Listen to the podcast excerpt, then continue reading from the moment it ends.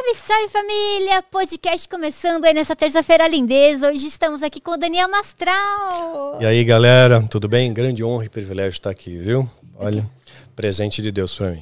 Ai, eu que agradeço, Daniel. Você foi super simpático, uma pessoa super doce. Amor, muito obrigada por estar aqui, por ter aceitado o convite. Honra minha. Honra minha. Antes da gente começar o nosso bate-papo, falar para o pessoal que está em casa aí sobre os nossos parceiros aqui do canal.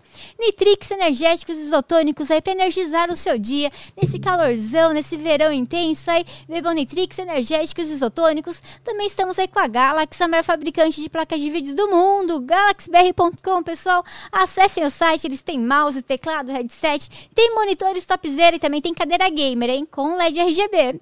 E estamos ao vivo aí, tanto no YouTube quanto na Twitch. Se você tem perguntas, envie aqui pelo YouTube, belezinha? Porque fica mais organizado, fica mais certinho essas perguntas. E já aproveita, já deixa o seu like, compartilha esse vídeo. Se inscreva no canal se você ainda não é inscrito, beleza? E agradeço aí você também por estar aqui é, com a gente, acompanhando o vídeo, acompanhando os podcasts. Vocês me deixam muito feliz, já fica até sem jeito.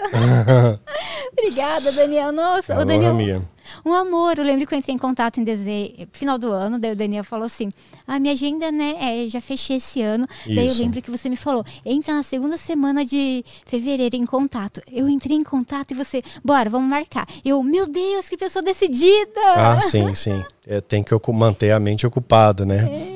Nossa, obrigada. E deu tudo certinho, marcamos. Hoje você está aqui, é. vamos conversar. Daniel, fala um pouquinho. Eu sei que o pessoal, assim, conhece bastante sua história, você. Mas conta um pouquinho, assim, para o pessoal aí que é novo, que antes meu canal era de jogos, né? Para o pessoal que está te conhecendo uhum. agora. Dá um pouquinho da sua, da sua vida, assim, para o pessoal te conhecer, que não conhece. Pegada de gamer, né? Isso. Hoje, atualmente, é, eu acho que eu sou considerado na categoria de youtuber, né? Passei de 600 mil seguidores no meu canal. Tem mais de 700 vídeos também. E os conteúdos são variados, né? Desde história, história dos templários, a história da ascensão de Hitler, por exemplo. Uh, desmistifico algumas coisas, falo sobre o poder das pedras, né? Porque é muito é, cristão acha que isso é esotérico, que isso não é de Deus, tal, não né? Acredito. Mas as pedras, sim. Tanto é que tem o, o relógio que é feito de cristal de quartzo, né? relógio de quartzo, é, ele emite uma energia que dá precisão no horário, é uma pedra. Os sacerdotes né, do, do Velho Testamento usavam nas suas vestes também 12 pedras. É, os reis usavam pedras nas coroas. Né? A Bíblia fala na Jerusalém Celestial, tem pedras também, enigmas né, que não são ensinados nas igrejas. É isso, dízimo, apostolado, profecias, né, maldição hereditária, tudo isso que a pessoa às vezes ela, ela cresceu aprendendo isso é. e aquilo é verdade. Tinha até um propagandista de, de Hitler, Goldberg, ele é o autor da célebre frase, né? Uma mentira contada várias vezes ganha status é verdade. de verdade, né? Então, além dos vídeos e conteúdos diversos, eu também escrevo livros, né? Sou autor de 22 livros. Desses 22 livros, eu tenho 20 publicados e tem dois para serem publicados, né? O tomo 4 da história de mim, né? Eu, eu tinha assinado um contrato com a editora Planeta. E assim, eu me senti, né? Porque Sim. a Planeta, na época, não sei como é que está hoje, era a sétima maior editora do mundo. Ela só brigava com a Sextante no Brasil. Então, de fato, a distribuição da Planeta é extraordinária. Você achava o meu livro em qualquer livraria. Mas aí veio pandemia, fechou as livrarias, né, perdeu aquele impacto. De repente eu recebi uma proposta de uma editora menor, mas que me pagava um royalty um pouco melhor, mais de royalty e ao acabamento do livro, né? Acho que para quem escreve, o livro é uma espécie de filho. É, e o acabamento ficou extraordinário. A editora Arcádia tem feito um trabalho incrível com os meus livros. E isso me deixa... e respeito à licença poética. Tem algo chamado na literatura licença uhum. poética. E normalmente os revisores mexem nessa licença Ai, poética. É horrível, porque não fica você ali falando. Não, não. Daí. caracteriza até personagem. Então tem a minha série Filho do Fogo, que eu conto o meu. É quase biográfica, né? baseado em alguns fatos reais que aconteceram comigo. Então, o personagem do Filho do Fogo, que era o Catatal, que era o meu apelido, era Catatal. né? Era Catatal, meu apelido, né? E morava aqui na Pompeia, tudo. É, frequentava o Sesc Pompeia desde a época que inaugurou. E é, o personagem ele falava gíria, né? Falava um monte de é, a linguagem de rua. Né? E de repente o revisor fez o catatal falando, recitando Camões, Shakespeare, sabe? Não, né? Então assim tirou, descaracterizou o personagem, deu muito trabalho. E hoje, felizmente, a editora Arcádia respeita toda a licença poética, é, o revisor se atém exclusivamente a erros ortográficos, a crase, acento, pontuação, só isso. E mantém a íntegra obra, além de abrilhantar. Né? Se puder aproveitar o ensejo, quero mostrar a diferença. Sim, Eu trouxe um livro de presente para você. Esse aqui, ó, Rastros do Oculto. Esse foi publicado pela editora Arcádia. Olha só a grossura do livro, né? E o acabamento que eu acho incrível, né? Assim, esse tipo de, de ah, acabamento. Olha só. Tem a... É, tem, é, tem gravura, Egito, né? né? Então, a, a, assim, ó, em 3D, sabe? Você escolheu assim a temática de, do Egito, é, quer dizer, isso das pirâmides. É, porque nesse livro eu conto a história do diabo e a influência do diabo na história. Que na antiguidade, no berço da humanidade, na Mesopotâmia, não acreditavam na existência do mal, do mal, de, né? do mal característico da maldade, né? Então assim, o acabamento incrível, tem gravura, tem foto, enfim, estou te dando isso aqui de presente. Ai, obrigada, Vocês terem uma ideia, essa aqui foi a primeira edição Sim, de, de Rastro do Culto. Olha só como é fininho. É. O conteúdo é o mesmo, só que a diagramação aqui está bem feita, papel pólen, tem gravura, tudo mais. mais gosto, esse aqui não tinha. Esse aqui você vê a diagramação, você, tem que quebrar simples. o livro para ter a diagramação, né? Então essa aqui foi a primeira edição. E você vê a diferença abissal, né, entre Nossa, essa edição. Muda totalmente, é lindo. Legal. Então ele conta a história do diabo, a influência do diabo na história. Daniel Só contextualizando, Isabela escrevia junto comigo, minha esposa. Então a gente dividia o trabalho, sempre a gente fazia quatro mãos, ela trabalhava de noite, né, ela escrevia de noite, a gente dividia os estudos, ela trabalhava de noite, eu trabalhava de dia, a gente depois concatenava o texto, alinhava e gerava as obras. Né? Então tá tudo assinado Daniel e Isabela Mastral. E esse livro conta a história do diabo e a influência do diabo na história, porque nos, nos povos antigos não existia a figura mítica do diabo. Para eles, eles eram deuses, eram politeístas, havia sim um deus majoritário, sempre existiu em toda a história, em toda a cultura havia um deus majoritário, mas eram politeístas, mas não tinha a figura do diabo. Então eles acreditavam, quando eles tinham alguma coisa estava dando certo, né, tinha uma boa colheita, não tinha guerra, não tinha peste, Deus estava de boa. Então eles faziam oferendas aos deuses como um agradecimento. Quando as coisas não estavam dando tão bem, né, tinham pestes, pragas, péssima tá colheita, guerra, era a face zangada dos deuses. Deus estava lá, fizeram, pisaram na bola. Então eles faziam rituais é, de oferendas aos deuses para placar a ira dos deuses. Não tinha figura do diabo. Não existia diabo. Isso foi, foi aparecendo ao longo da história, né, foram criando uma caracterização diabólica, demoníaca. Né, isso historicamente falando. E a influência, o impacto do diabo na história. Porque hoje em dia o diabo acabou sendo Uh, uma questão assim de um, uma espécie de castigo de Deus, né? Se você não fizer a vontade de Deus, o diabo te castiga. Então é um Deus punitivo, cruel, e o diabo está meio que a serviço de Deus, né? Porque se você não tiver com Deus, o diabo te arrebenta, né? Então ele criou um objeto de medo nas pessoas.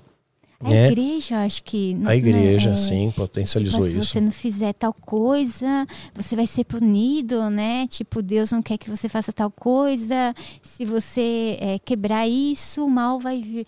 Mas você acredita? Eu não acredito. Eu acho que não. o bem está dentro da igreja. Igreja sumariana, em poucas palavras, quando Jesus veio estabelecer o cristianismo, Jesus não veio estabelecer uma religião. Sim. É, ele veio estabelecer valores cristãos. E no Novo Testamento existem dois mandamentos só: amar a Deus acima de todas as coisas e amar ao próximo como a ti mesmo. Só esses. Não tinha dízimo, não tinha nada dessas coisas que a igreja inventou hoje. Né? Tanto é que Paulo, não recebia dízimo das comunidades que ele, que ele fundou, vivia de ofertas voluntárias. Então quebrou uma série de paradigmas, né? O Novo Testamento mudou isso daí. Ah, então eu procuro ensinar para as pessoas a verdade bíblica, né? Quer dizer, Jesus não teve nenhum problema com os adoradores de Baal, que era o representante dos feiticeiros da época. O problema dele era com os fariseus, com os doutores da lei, com os representantes majoritários eclesiásticos entre o povo, os guardiões da lei. E esse ele teve problema. Esse é a pedra na sandália de Jesus. Então, é, hoje as pessoas vão na igreja não por amor a Deus, vão porque querem ser prósperos. Né? Tem a campanha da prosperidade, é cura, é milagre, não é mais o amor. Né? E quando Jesus fundou o cristianismo, a pauta era o amor. E a igreja primitiva viveu assim durante 300 anos. A ponto de que, mesmo com a perseguição romana, chegou um ponto que os romanos começaram a perseguir os cristãos. Começou com Nero. Os cristãos eram lançados nas arenas, né? A arena vem de areia, né? É, de, é, porque jogavam areia para poder uh, absorver o sangue, tinha tanto sangue lá, né? Então, é, lançado nas arenas, as feras, né? Deixavam leões com fome, por exemplo, e soltavam, comiam as pessoas vivas. Mas por que perseguição. Perseguiam porque eles estavam adorando a Jesus Cristo, que foi condenado pelo Império Romano por uma pena capital. Então, tipo, estão adorando um bandido, entendeu? Era essa a ideia do Império Romano. E, e aquilo poderia gerar uma rebelião contra o Império. Então, para evitar, passaram a perseguir os cristãos que mantiveram sua fé inalterada. Né? A Bíblia diz que na igreja primitiva ninguém passava necessidade. Um literalmente ajudava o outro. É. Sabe? Era chorar com os que choram, é. celebrar com os que se alegram. Partilhar o pão. Né? Partilhavam o pão, se encontravam, não em templos, se encontravam nas casas para adorar a Deus. Então era, isso perdurou por 300 anos, não tinha dízimo, não tinha nada. Aí ah, nesse período de perseguição é escrito por historiadores, entre eles Flávio José, historiador judeu, Eusébio, fala que esses cristãos, quando eram capturados, eles não renunciavam a Cristo, eles continuavam aceitando a Cristo. E eles sabiam que iam ser condenados à morte. E historicamente começava a cantar louvores a Deus e morriam dessa maneira, adorando a Deus. Era uma fé indestrutível, inabalável. Aí entra em cena Constantino, né, em 313. Ele faz algo chamado Edito é, Concílio de Milão, né, em 313. É fortalecido depois pelo Concílio de Nicéia, em 323. Ah, na na Turquia, onde ele estabelece o cânon bíblico. Ele escolhe os livros que vão fazer parte da Bíblia. Era tudo papiros. Ele escolheu os livros que iam fazer parte da Bíblia. Então tem muito apócrifo que é legal você ler, considerado apócrifo, porque não entrou na Bíblia. Tipo o livro de Enoque, tem muita informação. Né? Por exemplo.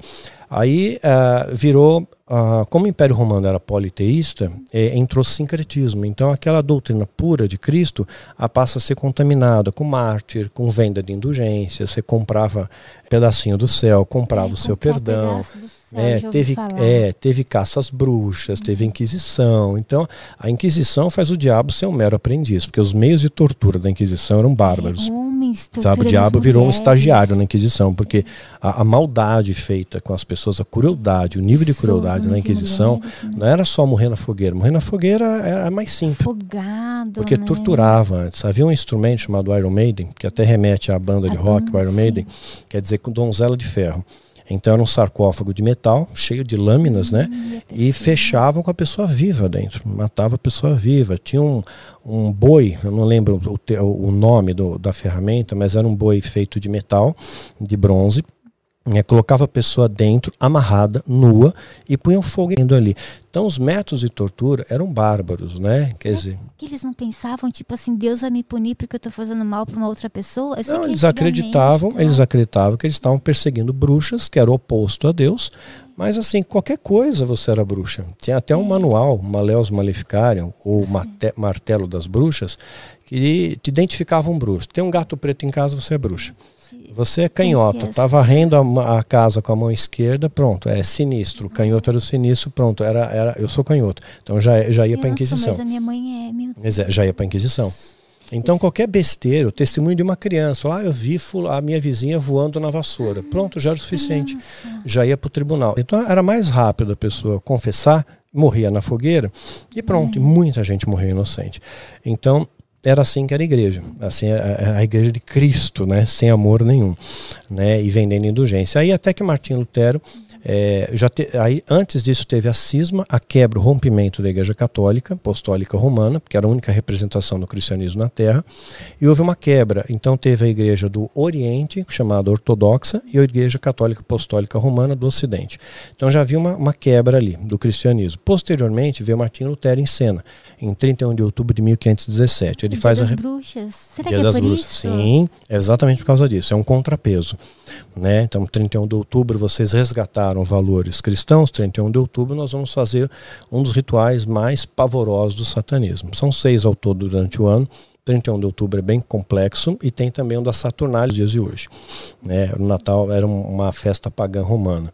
Né? E aí que acontece? Quando Lutero estabelece, nós vemos agora três representações do cristianismo: a, orto, a Igreja Ortodoxa, a Igreja Católica Apostólica Romana e gente, o segmento protestante se desmembra de novo. Aí tem metodista, adventista, batista, quadrangular é. e um monte de gente acredita, Olhinho. porque tem muito analfabeto funcional no nosso país. Do Covid, não sei, tinha alguém vendendo alguma coisa para cura do Covid, eu não lembro o que, que é. Agrado, você acende a lâmpada na sua casa, nem o mal entra na sua casa, tem o martelo da justiça e tudo vendido a 1.500, 2.000, 3.000. A Bíblia fala em Oséias 4,6: Meu povo perece pela ausência de conhecimento. Então, quando você não conhece a Bíblia, não conhece a verdade, você é enganado pela mentira. É. Então, você não precisa necessariamente conhecer a mentira para combater a verdade. Né? Eu nunca trabalhei em banco, caixa de banco, mas amigos meus trabalharam.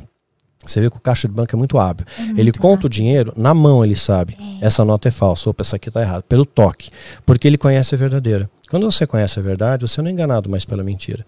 Só que não é interessante ensinar a verdade ao povo. Muitas coisas que eu vim descobrir depois, estudando, porque eu sempre fui apaixonado por estudos desde criança, comecei a estudar a Bíblia, não apenas estudar, é, ler a Bíblia, mas estudar contexto histórico, original da palavra.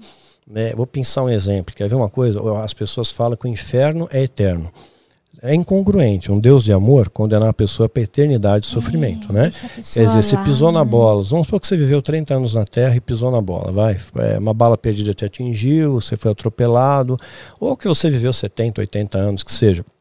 É, mas o que é isso na régua da eternidade? É nada. E Deus te condena a eternidade é ao inferno, o sofrimento, incongruente, não é um Deus de amor. A palavra foi traduzida errada. Do, a palavra grega né, não significa eterno, mas tempo indeterminado. Então, sim, você colhe uma consequência pelo seu ato, mas por um tempo indeterminado. Até a pessoa se arrepender, se purificar, é. né, mudar seus pensamentos. Exato. Tem até uma passagem bíblica que Jesus ele desce no inferno, desce no Hades, e a Bíblia diz para pregar aos espíritos em prisão né, que estavam aprisionados. Seria o inferno. Né? E ainda define quem são essas pessoas. Né? Essas pessoas são aquelas que na época de Noé não aceitaram a pregação de Noé. Tipo, é um velho louco disse que vai ter um dilúvio, ficou construindo uma arca, construindo. né? 100 anos aproximadamente, né? Por, por ter inferência, porque ele aparece na Bíblia Noé com 500 anos, ele entra na arca aos 600. Por inferência, se conjectura teologicamente que ele levou 100 anos. É o cara sozinho para fazer a arca, né? fez a arca. Mas uma coisa interessante, quando a gente fala da arca, quando ele é, põe os bichos dentro da arca e fecha a porta, tá. né, e aí vem o dilúvio e tudo mais, chove 40 dias, 40 noites, está uh, escrito na Bíblia, poucas pessoas reparam isso. Deus fechou a porta. Não foi Noé que fechou, foi Deus que é fechou. Deus que levantou, porque Deus que chegando. fechou. Então essa é Deus te protegeu. Então assim, se Deus ele te protege, não adianta você construir uma arca entre aspas, uma igreja se Deus não estiver na igreja, se Deus não estiver presente. E Jesus expulsou mercadores do templo, porque a igreja, que era para ser um local de adoração, virou um local de comércio, desde a época de Jesus. Né? E hoje continua sendo. É. Então Deus não está nos templos, Deus está em nós, onde a Bíblia fala, dois ou três estiverem reunidos, ali eu estarei. Então hoje tem muita gente que se decepciona com a igreja, sai da igreja é. e passa a se reunir nas casas, como era na igreja primitiva. O meu pai falava isso eu falava para ele, pai, né? É que assim, eu venho de uma família católica, mas a gente nunca frequentou a igreja. Uhum. Eu, às vezes, ia na igreja é, de crente, é, metodista, com primos, vizinhos, até mesmo com católico. Eu ia para conhecer, minha mãe deixava, era criança, ela achava importante eu conhecer um pouco de tudo, mas com a minha família eu não ia. Eu perguntei um dia para meu pai, pai, por que você não vai na igreja, né? É, sei lá, seria bom, né? Você pegar um final de semana, meu pai bebia muito e fumava muito, Meu né? Também. É terrível. Terrível. Daí ele falou assim para mim que assim, ele não ia na igreja que as pessoas ficavam olhando que ele é uma pessoa, ele já é falecido, mas ele era uma pessoa bem simples, né? Ele mexia com sucata, motor de geladeira, então sempre estava com roupa suja, batida. Ele falava que a igreja julgava ele pelas vestes dele pois e é. importava o que estava dentro do coração dele. Exatamente. Daí assim, eu, eu fui crescendo, daí eu, nossa, o importante é o que está dentro da gente. Depois de um bom tempo, né, eu consegui, né, compreender, né, que é verdade, às vezes a gente vai, às vezes está um pouco mal vestido, depois de um dia de trabalho. Em alguns lugares a gente pode ser jogado, sabe? Sim. Eu não sei como está hoje em dia. Continua. Continua mesma coisa, mesmo jeito. Mesma coisa. E ser julgado pela aparência. E a Bíblia diz justamente o oposto, é. né? Pegar um personagem bíblico tipo João Batista, né, que é um, uma referência bíblica, ele era filho de sacerdote, Zacarias, mas ele pregava no deserto, batizava as pessoas no deserto para ir vem, quer dizer, era bizarro até a alimentação dele. Nos dias de hoje, João Batista entrasse numa igreja, ele seria um mendigo, né? Então, assim, ele não seria aceito nos dias de hoje. E o próprio Jesus não foi aceito. Ele só pregou o amor, só pregou a unidade e o povo disse: crucifica, mata ele, crucifica, ele, solta né? o bandido, solta Barrabás. Barrabás foi um assassino. Imagina, né? crucificar um homem, deixar na cruz pendurada. Exato. Né? E era um sofrimento, era pena capital máxima romana. É, além do sofrimento físico, dos açoites, da, da crucificação, que as pessoas acham que era na mão, né? Ah, Mas não tem ossos aqui da mão que sustentam. Isso, é né? é aqui. Era aqui que era, que era pregado o cravo, né? Então a pessoa poderia ficar até oito ou nove dias pendurada na cruz sem morrer. Né? Então não era só a dor física, mas Jesus, além de ser açoitado, foi muito desidratado, perdeu muito sangue, morreu mais rápido. E uma coisa interessante é que havia também todo um, um, peso espiritual sobre a vida de Jesus, né? Então por isso que houve trevas sobre a terra durante três horas. No período da crucificação, da meio-dia às três da tarde, no nosso horário, pelo horário romano uh, da época, né? Da hora sexta, hora nona, equivale ao meio-dia às três da tarde, houve treva, escuridão. Não existe nenhum eclipse que dura três horas. Então a impressão, uma inferência minha é que todos os demônios, anjos caídos, estavam agrupados ali para ver Deus sangrar, sabe? Pode ser que eles né? saíram para ver a É, para assistir a cena, né? Para escarnecer, para zombar. Mas aí Jesus ressuscita, né? E transforma vidas até os dias de hoje. E quando você pensa é, em outras pessoas, assim, tipo Buda, Gandhi e tudo mais, é, são pessoas que fizeram boas, grandes colaborações para a humanidade, paz, pregaram né? a paz, mas o único que mudou a nossa história, a nossa maneira de contar o tempo foi Jesus. A gente conta antes de Cristo, depois de Cristo. Né? Então Jesus teve um impacto muito grande. Os seguidores de Jesus deram a vida por ele. Ninguém dá a vida né, à toa, sabe? É, eles tiveram uma experiência muito forte com Deus a ponto da vida por ele. E todos os discípulos morreram de formas horrendas né, os cristãos morreram de formas horrendas na perseguição romana e eles nunca negaram a Cristo. Então essa experiência vale muito. Sim, eu estava vendo esses dias no fato do é, Desconhecidos no canal. Eu já tinha ouvido falar, mas assim, eu não, não tinha prestado muita atenção. Que apareceu um homem que falou que ele veio do futuro, do ano de 3 mil e pouquinho, e daí ele contou que é, as coisas que iam acontecer. E uma das coisas que ele contou é assim, ele entrou, a história dele parece que ele entrou em coma, é, ele entrou em coma, tal, ficou um tempo em coma. No passado ele ficou tipo 1920, bem antigamente. Uhum. Ele foi viver no futuro. A alma dele tipo viajou e ele é, estava em outro corpo, ele ficou lá um tempo vivendo. Daí, quando ele voltou, ele não falou para ninguém, com medo de ficar sendo taxado de louco. Depois de um tempo, um amigo dele, que foi aluno dele, se aproximou dele e contou, né, o que tinha passado, escreveu um livro, um livro. E nesse livro, né, que o aluno dele lançou depois que ele acabou morrendo, né, que o, o viajante no tempo, ele fala que tipo depois de uma determinada data vai zerar o ano, a gente vai começar a contar novamente. Uhum. E contou outras coisas também, né? Agora não, não me lembro o que ele acabou contando, mas agora que falando de data, será que será que isso é verdade? Que tipo, ele entrou em coma aqui e apareceu lá no futuro, viveu um tempo? Será que esse negócio da data é real? E será que não foi tipo só a alma dele, um sonho? É, pode eu é. acredito nesse caso pontual, não, não conheço, eu já ouvi Sim. falar dessa história assim. Mas me parece mais ou menos um, sonho, Mas né? Porque quando você sonho, entra em né? coma, o, parte do seu cérebro continua funcionando, continua produzindo né, imagens. Então, não tem nenhuma prova cabal ainda que EQM funcione porque o discurso é mais ou menos o mesmo. Viu o túnel de luz, tal. É que nem você fala, viu o ET. Como era o ET? Era um baixinho, cinza, olho grande. Está no inconsciente coletivo. né? Então a gente né? precisa ter provas mais empíricas para isso. Mas a questão de data, a, a Bíblia fala que vai ter o, o, chamado Apocalipse, que é o final dos tempos, né? E diz o que, que vai acontecer nesse cenário. E interessante que hoje o que Jesus falou, lá em Mateus capítulo 24, já está acontecendo. E hoje estaríamos no período histórico, né, o que eu acredito ser o que Jesus chamou de princípio das dores. Não é o fim ainda, é o comecinho das coisas.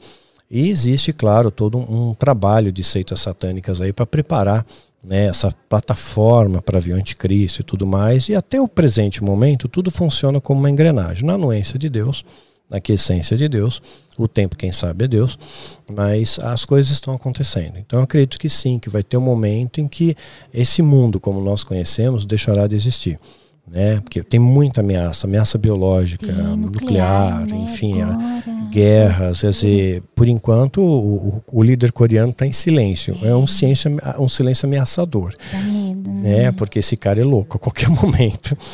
E ele tem armas poderosas.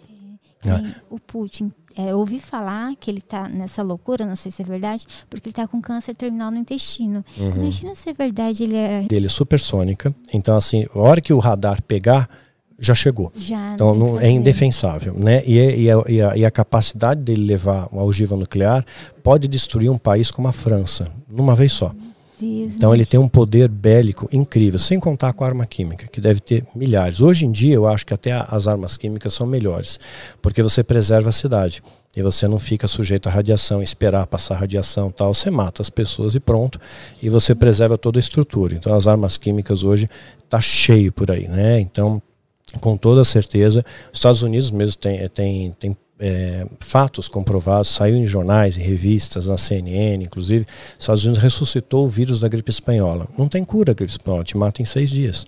Eles né? ressuscitaram mesmo? Ressuscitaram, saiu em revistas científicas, ressuscitaram. Eles conseguiram um cadáver que morreu de gripe espanhola congelado.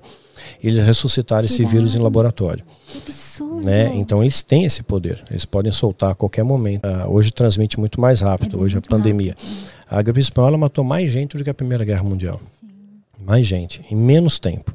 Em menos tempo ela matou mais gente. Ela durou exatos nove meses, ela matou mais gente que a Primeira Guerra Mundial. Nossa, que terrível. E então, onde eles estão com a cabeça? Tentar guardar esse. Gene, é, sob o subterfúgio né? e tentar encontrar uma, uma vacina para combater, mas não se fala disso. Né? É um dos exemplos, né? Certamente eles têm outras coisas, tem peste negra, tem ebola, tem tudo mais. Tem...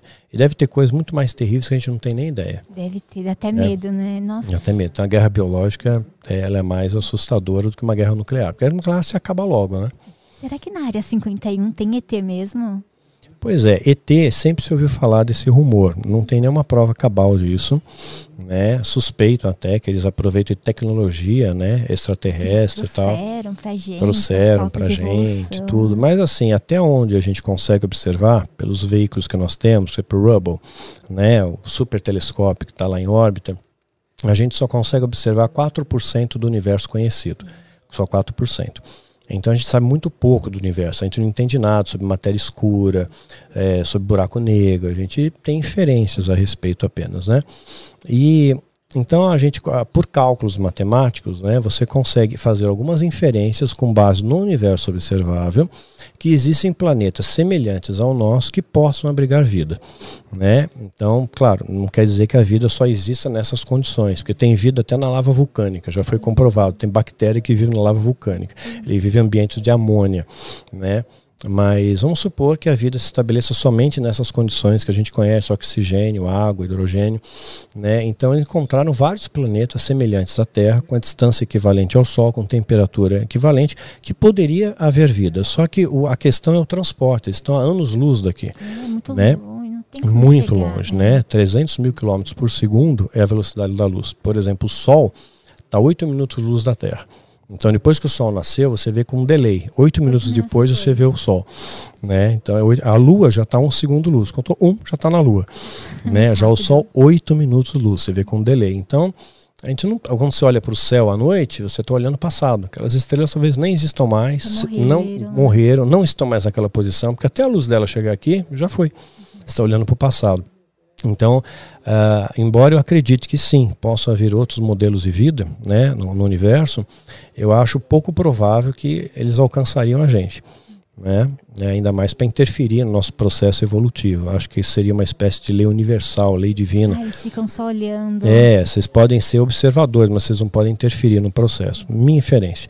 Né? Pode né? Porque até Tesla pesquisou bastante sobre isso, ele pesquisou sobre máquina do tempo e, e, a história dele, a biografia dele, diz que por alguns segundos ele conseguiu um lapso do futuro. Ele descreve isso nos seus relatos, né? Que ele chegou a ver que no futuro as pessoas iam se comunicar por caixinhas portáteis, uhum. né? No celular. Quer dizer, nem existia isso. E, e você poderia é, ter contato visual com outra pessoa, tipo Jetsons, né? Ele, ele chegou a ver isso, esse lapso de futuro. Tudo quanto era Olimpíada. Uhum. Assim, eram super atletas. E aí descobriram, anos mais tarde, que a KGB, disfarçado de faxineiro, entravam nos laboratórios à noite para limpar, né, e pegavam a, as amostras de urina, né, dos atletas, né, e adulteraram. Eles conseguiram, com, é, era um vidro assim, é, que se você abrisse ele quebrava, mas eles reproduziram uma coisa igualzinha. Conseguiram fazer idêntico né, e trocaram né, por urina normal e assim não pegou. Aí houve alguma falha aí no meio do processo que acabaram descobrindo e destituíram ele de medalhas, proibiram de participar de Olimpíadas.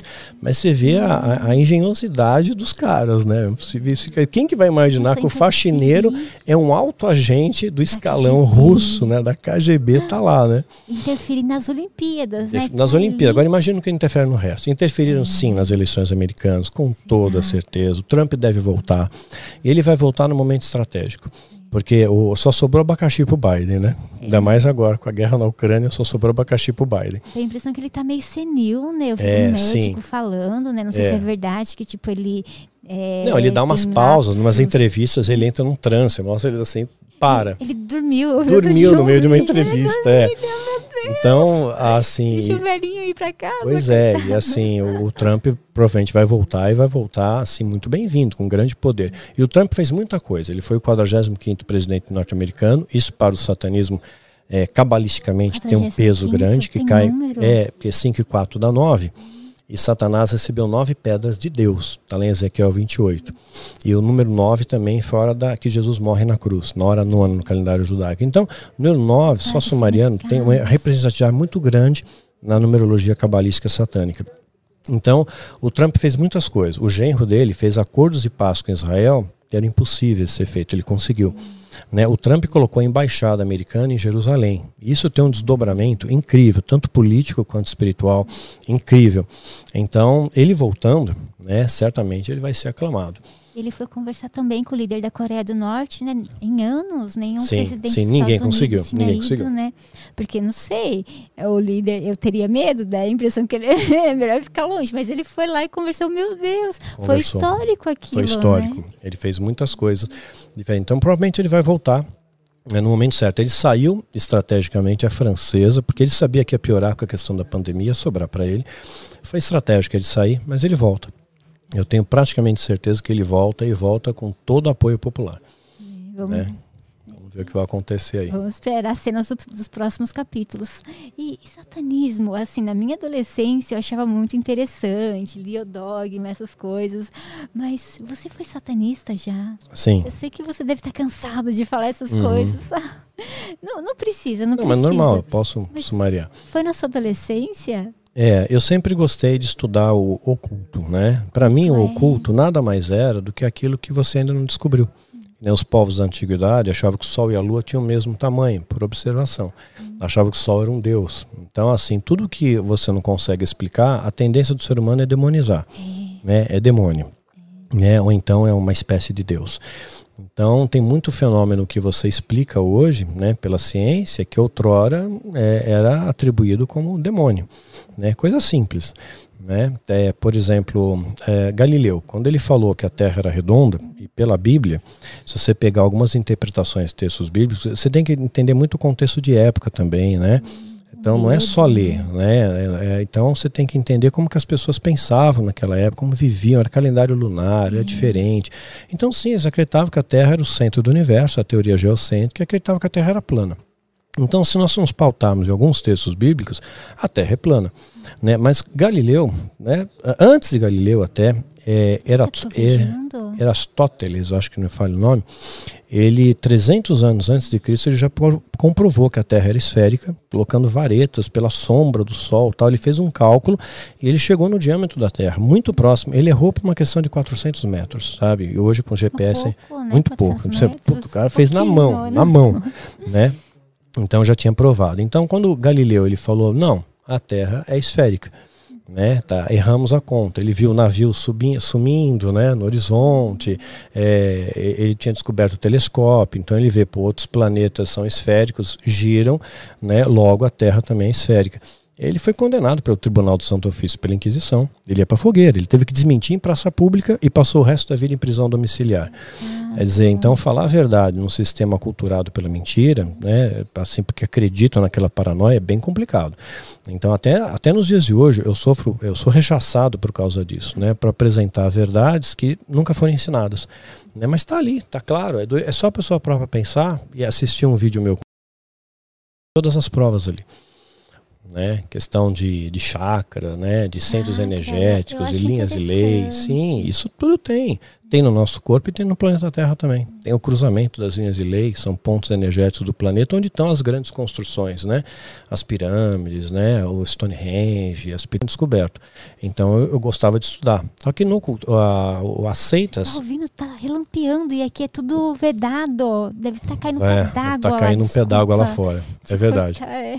Ah, espero que não alague. Tomara, gente, tô com medo. E a gente falando dessas coisas. Não, não, falou, mas não vai ter nada para agora. Dormir, pode ficar tranquilo. Não, pode ficar tranquilo que não tem nada para agora, não. Eu, mas adoro, eu, assim, é. eu não. Minha adolescência já passou, mas eu adorava o Wicca, essas coisas. Ah, sim, o Wicca. E uhum. juntava ali os amigos, fazer parte. É, sim, montava é. os covens, né? Sim, tem muita os gente que faz isso autonomamente, né? Mas tem as seitas secretas mesmo, elas são mais discretas, elas não, não, não se expõem. Então, os verdadeiros wicanos, é, eles não, não se expõem publicamente, assim, não, não te convida pela internet para entrar, não, não tem esse facilitador, tem toda uma triagem tem, e é uma seita bem né? secreta, por indicação tal. Então, é, eu tinha essa curiosidade em, em, saber o oculto, e, mas os livros não revelam, porque o satanismo, né, é, o diabo vai não ser burro. Né? A Bíblia diz que ele, ele enganou a terça parte dos anjos e vieram para a terra com ele. Então, quer dizer, se ele conseguiu enganar anjos num local que supostamente é o paraíso, que não tem nada, não tem inveja, cobiça, maldade, quer dizer, qual foi o poder de persuasão? O que, que ele falou né, para esses anjos? Para eles se rebelarem contra Deus, né? Expressão majoritária da bondade e tudo mais. E, e, foram expulsos do paraíso na mão, na porrada, né? A Bíblia diz que houve peleja nos céus, houve guerra nos céus, e eles foram expulsos. A terça parte foi expulso e foi mandado para a terra. Agora, se eles foram expulsos, houve um combate. E nesse combate houve resistência. Se forem seres, se fossem seres imortais, eles estariam brigando até hoje. Então tem que haver dano nessa, nessa combate. Então eles sofreram algum dano é, perderam a força e foram lançados para a Terra. E terra não quer dizer terra aqui literal, porque a gente está no meio de várias dimensões. Tem várias dimensões que orbitam ao nosso redor, né? várias camadas dimensionais. Teoria das cordas, assim. Tá Teoria das cordas, sim. Mas eu posso pegar um exemplo mais simples até. Nós somos seres tridimensionais, né? Você projeta uma sombra que é bidimensional. É então, duas dimensões coabitam no mesmo espaço, apenas em dimensões diferentes. Se eu pegar um prédio de 12 andares, por exemplo, é, o endereço é rua tal, número tal, né? É o mesmo espaço físico, mas em andares diferentes, camadas dimensionais diferentes. Então tem membranas aqui que nos separam de outras dimensões que estão todas aqui. Então essas entidades foram lançadas na, na Terra e nas dimensões né, que, que a Terra também comporta. Então, se ficassem todos na Terra, ia ser complicado, porque a gente sempre se pauta o número de população terrestre, cerca de 8 bilhões de habitantes. Mas quando a gente transporta isso para o céu, uma coisa infinita, né? E a Terra é um pontinho no universo, comparado ao Sol, é um ponto. É, é, nada, nós somos poeira cósmica no céu. Né? Então, evidentemente, quando a gente compara ao céu, uma dimensão celestial, deve ser uma coisa inimaginável, o tamanho, a grandeza. Né? Então, foram trilhões e trilhões e trilhões de anjos caídos. Né? Ia ficar meio exprimido na Terra. É ia ficar meio lotado. Ia né? ficar andando por aqui. Ia ficar lotado, é, ia ficar meio lotado. Então, eles estão é, em dimensões espirituais diferentes e algumas delas, e alguns estão presos. A Bíblia também fala disso, que estão presos em algumas dimensões. Malvados. É. E a Bíblia diz que eles serão soltos. Né? Um anjo de Deus vai soltar. A Bíblia fala textualmente sobre isso. Tem um tal de Abaddon, né, que é narrado em Apocalipse, que ele é o líder de uma horda de demônios. Ele vai ser solto no final dos tempos para atormentar a terra, para atormentar os homens, né? Aqueles homens assim que não não quer dizer que você precisa ser cristão, tá? Isso é importante pontuar, mas Uh, Deus se manifesta de muitas maneiras. Então seria muita presunção minha dizer que, uh, o, é, sei lá, o muçulmano vai para o inferno porque ele acredita em Allah. Né? Ele é um Deus monogâmico. É, e eles são muito bons. Eu tenho amigos muçulmanos, tenho um amigo sheik, que é um amor de pessoa. Né? Seria muito simplista dizer, ah, testemunho de Jeová vai para o inferno. Todo mundo vai para o inferno. Né? E Deus vê o coração. Felizmente, Deus vê o coração. Pessoa, né? Deus vê o coração, exatamente. E em, em, toda a história você vai ver a representatividade de Deus uhum. em, em, em, modelos diferentes, mas é o mesmo Deus. Tanto é que a Bíblia permitiu, você vê a, o sol como, como é um grande paradoxo. Né? José, do Egito, primeiro ele foi traído pelos seus irmãos já é algo sólido. Você imagina ser traído por qualquer pessoa, menos é, pelo seu irmão. Sua família, né? Pela sua própria isso, família. É. Ser traído pela sua. Ele viu, sabe, cresceu junto, ele pensou, não, isso é sólido demais. Mas tem seres humanos que são capazes disso. E o exemplo bíblico de José, ali é claro. Então, a, nesses casos pontuais, eu vejo que o diabo tem muito a aprender com a humanidade. Parece que ele é um estagiário aqui, porque ele tem que aprender a fazer maldade com a gente. Porque o ser humano é muito mal. É, tem umas pessoas que olham, meu Deus, né? É, que você não acredita. É muito mal. Venderam José. Aí José tem todo aquele negócio, é feito escravo, vai preso tal, até que ele pega, interpreta o sonho de Faraó, ganha o anel de poder vira o governador do Egito. Né? Aí o que acontece? Ele se casa no Egito com a Zenate, que era uma egípcia. Então a Bíblia fala de julgo desigual. Você não pode se casar com alguém da mesma expressão de fé. Mas ele se casou com uma egípcia, num sistema politeísta, né? E aconteceu. Então, uma coisa curiosa que havia é, teve um faraó dito e faraó era como se fosse Deus. Né? Ele era a encarnação de um Deus. Tem um faraó chamado Amenófis IV. Ele pegou simplesmente deu um clique na mente dele e falou: "Tá tudo errado que a gente aprendeu. Olha. Não tem esse monte de deuses não. Só tem um Deus, um criador de todas as coisas. Ele deu o nome de Atom, Deus Sol. E ele muda o nome dele de Amenófis IV para Akhenaton. E ele constrói um templo para Atom, cidades para Atom e tudo mais, né? E curiosamente, o pai de Azenat era sacerdote de Atom, que era um deus único. Então, você vê por que Deus abençoa a relação de, de José com Azenat. Tanto é que eles têm dois filhos, Manassés e Efraim, e eles entram dentro das doze tribos de Israel, que é uma representatividade muito grande isso para a Bíblia, né?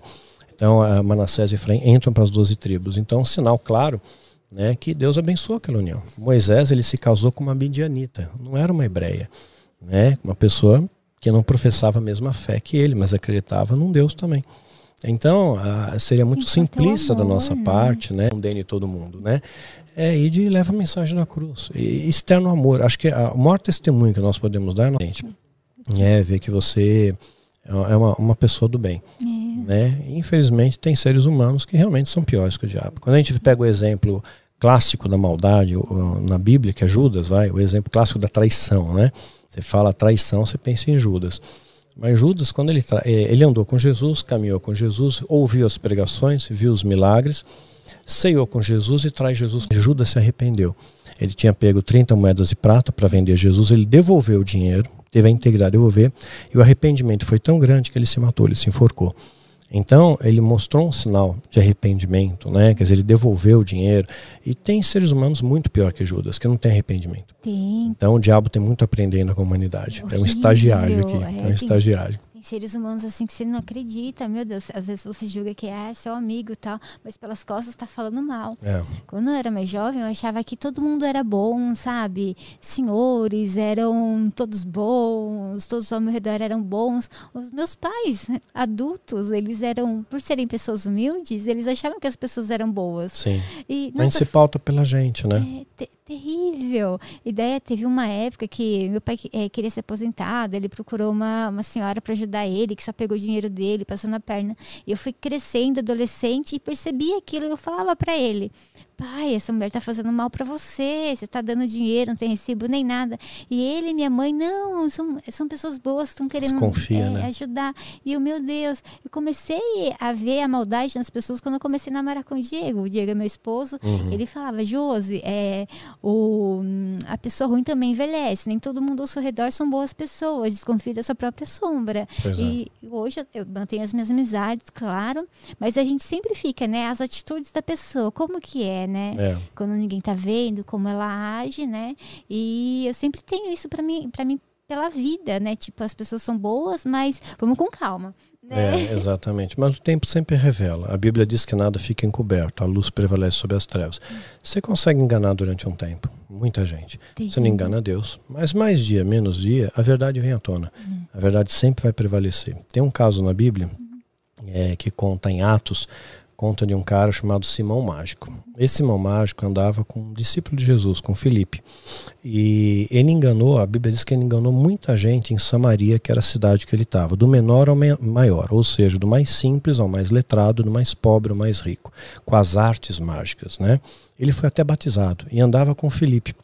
E Felipe não teve o que a gente chamaria hoje, vai, de discernimento espiritual ou de, de perceber alguma coisa errada nele né? E ele roubava muita grana. Até que veio Pedro, né, sobre algumas pessoas, as pessoas receberam o que é chamado batismo no Espírito Santo, que não é necessariamente você ficar falando línguas incompreensíveis, como muitas vezes a igreja coloca, não tem nada a ver. A língua... Eles estão falando mesmo? Eu ia na igreja não, quando era adolescente, não, assim, não. todo mundo falando em línguas, eu, meu Deus, eu quero aprender mais. É, e assim te depreciam porque você não fala, então é. então você não é ungida, você não tem o poder, né?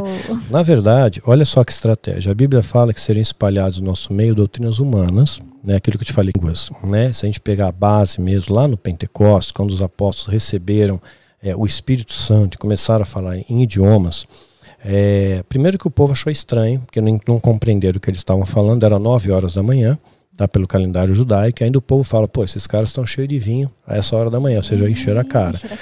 Mas era uma época de festa em Jerusalém, era Páscoa, então havia muitos po outros povos indo lá. E eles ficaram impressionados que aqueles homens estavam falando o idioma deles, eles entendiam o idioma. Então eles falaram, pô, esses galileus entendendo o que eles estão falando, eles não estavam falando uma língua incompreensível, eles estavam falando idiomas compreensíveis, que a língua tem que comunicar. Se você não comunica, não adianta. Né? De que, que adianta isso? Então, é, eles falaram língua sim, mas línguas humanas, compreensíveis como ferramenta de evangelismo, não uma língua incompreensível. Então o que, que o diabo fez? Ele trouxe a Babel para dentro da igreja. Torre Quer dizer, Babel. todo, cada um fala uma coisa e ninguém se entende. E é isso lá, fala na igreja siriana lá na praia, lava sunga, lava saia. Não nada. Né? Nada. Teve até uma igreja, isso é fato real, que montou, é, comprou uma chácara para fazer encontro de jovens, coisa assim, e deu o nome de, na, na chácara de Manaia. Então, quando você chegava, né, já era algo profético para eles, né? Você lia lá Chacaramanai, já era uma coisa assim, né? né? É, Chacaramanai. Né? Então, na verdade, o, o, falar em línguas não tem fundamento bíblico. Isso não chancela o Espírito Santo na sua vida, isso chancela o amor. Né? O Espírito, uh, falar em línguas não. Aí as pessoas pegam o texto de Paulo. Ainda que eu falasse língua dos anjos, né? Mas ele coloca ainda que no máximo, né? Ainda que eu repartisse todos os meus bens aos pobres, mas Paulo era pobre, né? Ainda que eu queimasse meu corpo, se não tivesse amor, ele está colocando exemplos extremos, né? Então não tá, ele não afirma que fala a língua dos anjos. Falou, ainda se eu falasse, né? Sem amor não quer dizer nada. Se eu fosse rico e distribuísse meus bens aos pobres, não adiantaria nada, porque não tem amor. Então ele está exaltando o amor ali, não é você falar um idioma desconhecido. De repente, para sua edificação pessoal, você e Deus é uma coisa né? Mas você, no coletivo, isso vira uma Babel. Trouxeram Babel para dentro da igreja. Todo mundo fala e ninguém se entende, né? Então enrolam a língua. Aí muita gente vê isso e, poxa, então eu não sou espiritual. Aí entra o efeito manada, ou chamado conformismo social. Você repete o que a maioria está fazendo. Hum para não ser excluído do grupo. É. Porque se você exclui, todo mundo quer pertencer a algo, né? Então você enrola a língua e repete. Ah, escutei Chacaramanai, eu vou, vou falar Chacaramanai e pronto.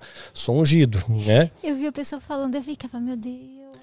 Né? Tipo, eu, é um transe é coletivo. Isso tem técnica, sabia? É, teve pastores, eu fiquei chocado, depois de convertido, comecei a viajar ao Brasil, ministrar a palavra de Deus, e muitos pastores quiseram me ensinar técnicas para manipulação de público, né? E eu nunca aceitei isso, né? É, graças a Deus, Deus sempre me deu discernimento. Falei, mas como é que eu vou fazer uma coisa dessa? Ou é Deus que faz, ou não é. Né? E, e ensinava técnicas de neurolinguística para você promover um transe coletivo proposital nas pessoas, para fazer as pessoas caírem. Né? Tem técnica para isso. Então, com seu batimento cardíaco, para você entrar em ressonância, né? aí ele vai falando no microfone, ele vai aumentando a impostação de voz, vai acelerando a velocidade, vai promovendo uma histeria. Porque Deus está aqui, porque agora. Aí e, e, ficam todo mundo em pé, põe todo mundo em pé, toca aquela música, e naturalmente você fica em pé, diminui a luz, as pessoas balançam um pouquinho, tá escutando é, a música, mudou seu eixo de gravidade. Aí ele fala, e agora? Deus vai derramar o poder, ele pega, sopra no microfone e faz um gesto com a mão.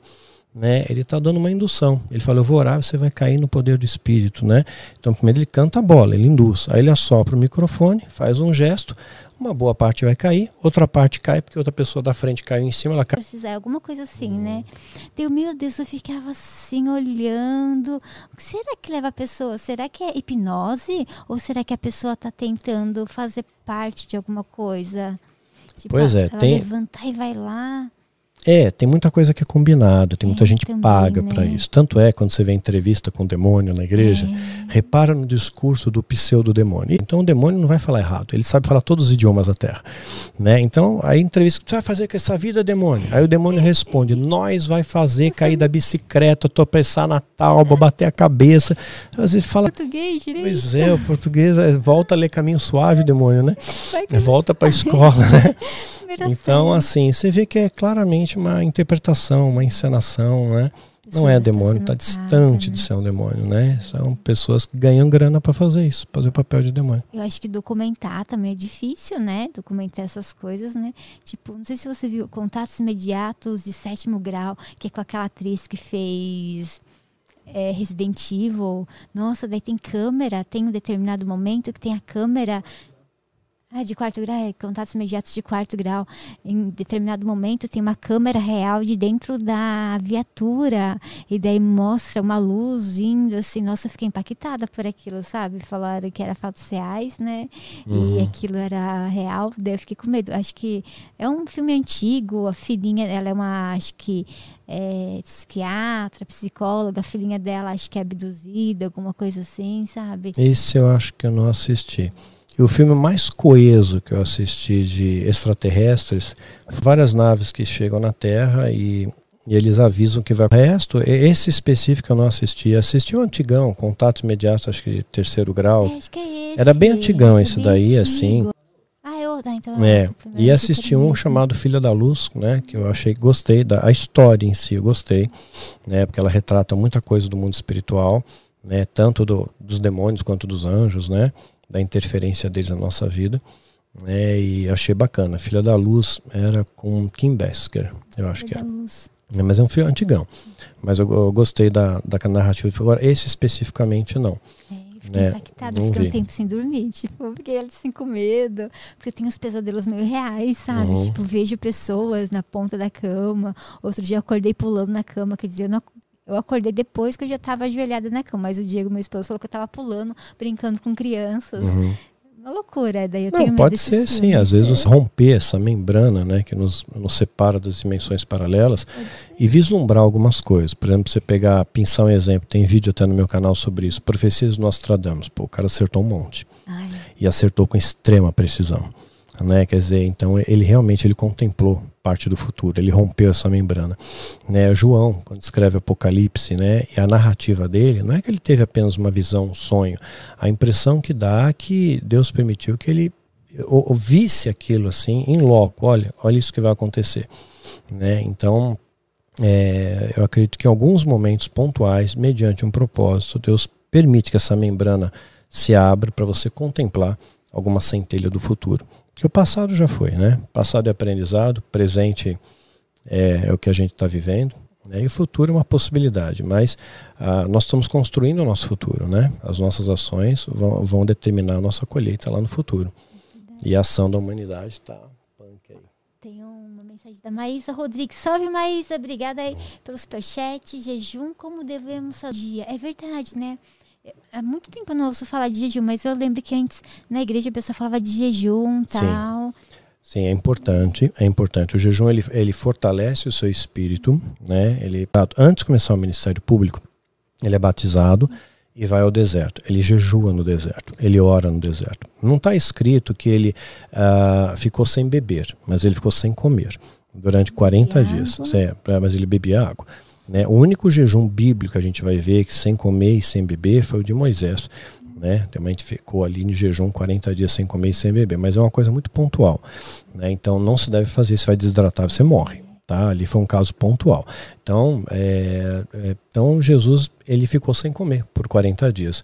Então ele entrou em jejum para se preparar. Enquanto ele se prepara, uma coisa interessante que acontece em todas as forças representativas do mal, o diabo, por exemplo, que é o ícone da maldade majoritário, ele sempre vai se fome. Na hora que você começa a sentir os efeitos da privação de comida, ele aparece. Aí ele aparece para Jesus e fala: oh, você está com fome, né? Você tem o poder, faz a pedra virar pão, mata a fome aí, você é Deus e Jesus pega, rebate com as escrituras, né? Para dar um texto bíblico lá e rebate com as escrituras. Por isso que é bom conhecer a palavra. Aí o diabo pega, leva ele para um local bem alto e fala: se atira aqui de cima. Porque a Bíblia diz que, aí ele pega o texto bíblico.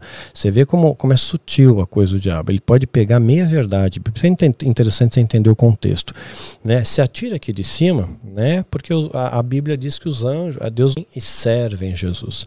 Né? Podem servir tanto materialmente, sei lá, comida, como trouxeram pão para Elias, mas, sei lá, trouxeram alguma coisa para ele. A impressão que eu dei é que trouxe é importante. Teve uma época que os discípulos de Jesus não conseguiam expulsar o demônio. E vieram falar para Jesus, pô, a gente não consegue expulsar o demônio, meu. Tá usando lá. Né? Aí Jesus falou, essas calças saem mediante jejum e oração. Então o jejum é importante, sim, mas tem que se fazer um jejum direcionado no que Deus determina. Não é necessário um jejum de 40 dias, de 21 dias, não é necessário. Você pode fazer um jejum de 3 dias, tem que ser aquilo que traz paz ao seu coração. No caso do jejum de Daniel, Daniel faz um jejum, Daniel capítulo 10. Ele faz um jejum de 21 dias. Então ele tirou as coisas aprazíveis. Então ele falou: durante 21 dias eu não comi nada que me agrada, né? Não tomei vinho. Você vê que o vinho já era comum daquela época, né? E tem gente que diz que vinha do, do capeta, mas não, Jesus transformou em vinho. Jesus, e aí tem gente que diz que era suco de uva, porque nada, que não tinha teor alcoólico. Para vinho e tomou um porre, né? Não, é, tomou um porre, né? É, ficou pelado, um porre. Então, Jesus ele pega, está ensinando né, por 21 dias. Ele tira as coisas aprazíveis e ora. Aí o anjo vem até ele no 21 dia e traz resposta para ele. Falou: oh, Daniel, eu escutei a sua oração desde o primeiro dia, mas o príncipe da Pérsia, que era uma outra entidade, um espírito territorial, né, isso eu falo também em raça do oculto, né, um príncipe territorial é, impediu de eu vir até aqui. Então houve uma guerra, de novo uma peleja, uma resistência. Se fossem seres eternos, brigariam até a eternidade. Se fossem imortais, se fossem, não se machucassem, não, não ficariam para sempre. Então há um dano. E aí ele fala até que Miguel, quer dizer, que é considerado um príncipe, né, um dos príncipes da, do, né, dos anjos, veio em meu auxílio, e aí nós dois saímos na mão com esse príncipe da Pérsia aí, derrubamos ele e consegui vir trazer a resposta. Então, e ele fala com Daniel, né? Então, fala que escutou a resposta dele, trouxe a direção espiritual, faz com que você apure, digamos assim, os seus ouvidos espirituais é, e que você desfrute de uma autoridade espiritual diferenciada. Então, em alguns momentos pontuais na minha vida, sim, eu fiz jejum. Não, não, não como. É, veja bem, não é jejum dieta, porque as pessoas querem matar dois coelhos com uma é, paulada só, né? Eu vou emagrecer, já aproveitar aquele tempo que você se dedicaria para comer, por exemplo, você vai estudar estudar a palavra de Deus, você vai falar com Deus, você vai orar, né? E, e, e é importante, orava, ele falava com Deus, ele buscava um local isolado, uma voz audível, hum, né? tá falando com Deus, orar, falar, né? As pessoas acham, eu vou falar em pensamento, porque o diabo não me escuta. É bom que ele te escute, né? Porque você está falando com Deus, falando com seu pai, né? Você não fala com seu pai por telepatia, né? Você fala, orar vem de oratório. Então sim, fale, né? É, é, narre com Deus, converse com Deus, coloque as suas falhas, seus medos. Até Jesus nos ensina isso. É, isso tem sido até a oração que Jesus nos ensina do Pai Nosso não é uma oração engessada, né? Apenas para você repetir aquilo, é um modelo de oração, é diferente, é um padrão. Fazer, acho que com força. É, né? é o modelo. Por exemplo, uh, seja feita, Pai, a tua vontade, assim na terra como nos céus. E o que, que a gente quer? É a nossa vontade. Lasque-se a vontade de Deus. Eu quero um carro novo, quero ser rico, eu quero ser curado, quero ser próspero. Né? E quando Jesus está no Getsemane, que ele sabia que ele ia ser crucificado, ciência é uma angústia indescritível. Mente estoura os seus vasos sanguíneos, microvasos, você transpira literalmente sangue. Então ele estava em um desespero muito grande, mas quando ele ora, Pai, contudo seja feita a tua vontade é. e não a minha. Aí a Bíblia diz que vem um anjo e fortalece ele, é. depois que ele faz essa oração. Então uma coisa que eu aprendi na minha vida prática. Né? Toda vez que eu fiz essa oração, ó, pai, eu não entendo, não entendo, muita coisa eu não entendo. Não entendo por que, que eu perdi meu filho. Não entendo. Né? É. Fiz tudo que eu podia fazer, porte medicamentoso, usa a sua fé, orava com ele, por ele, né? Tinha um acolhimento familiar. Tem que ter um trabalho sinérgico, sim. Você tem que fazer de tudo, né? Mas eu não entendi. Mas eh, isso não abalou minha fé. E eu fiz essa oração, pai, ok, seja feita a tua vontade, não a minha. É. Né? Se o senhor quis assim, o senhor sabe de coisas que eu não sei e um dia eu vou saber. É. Então eu entreguei para ele. Entreguei para ele Deus, e, pro, claro, tem a dor, né? Então, não questiona Deus. Eu sei que tudo que ele faz, ele faz com propósito, né? Então, até eu fui traído N vezes na minha vida. Não foi uma nem duas, N vezes, né? E às vezes por pessoas que eu nem imaginava, né? Então, pessoas assim que você pensa, não, essa aqui não vai me trair. É, trai. Muito, né? Essa pessoa aqui é, é dividia o altar comigo, sabe? Essa aqui não vai me trair, trair. Né? Então, é, eu acostumei com isso, é, seja feita a tua vontade e tudo vem no tempo certo. Então, o jejum é importante, sim. É importante em determinados momentos, fortalece sim a sua fortalece. fé, dá aumento à sua autoridade espiritual. Pouco tempo, né? E, é, mas tem que ser no tempo que Deus estabelece, né? Deus colocou no seu coração sete dias, faça sete dias.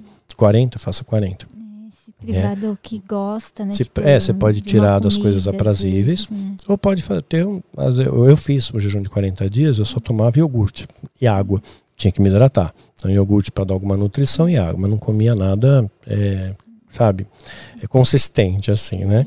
É eu fiz por duas vezes. Tem uma amiga que ela acabou fazendo um, ela foi no tempo, alguma coisa assim, não sei por quanto tempo ela fez, mas ela falou que ela tomava muito suco, sabe? E uhum. água, tá? Sim, tem que se hidratar. É. Tem que se hidratar, senão você morre.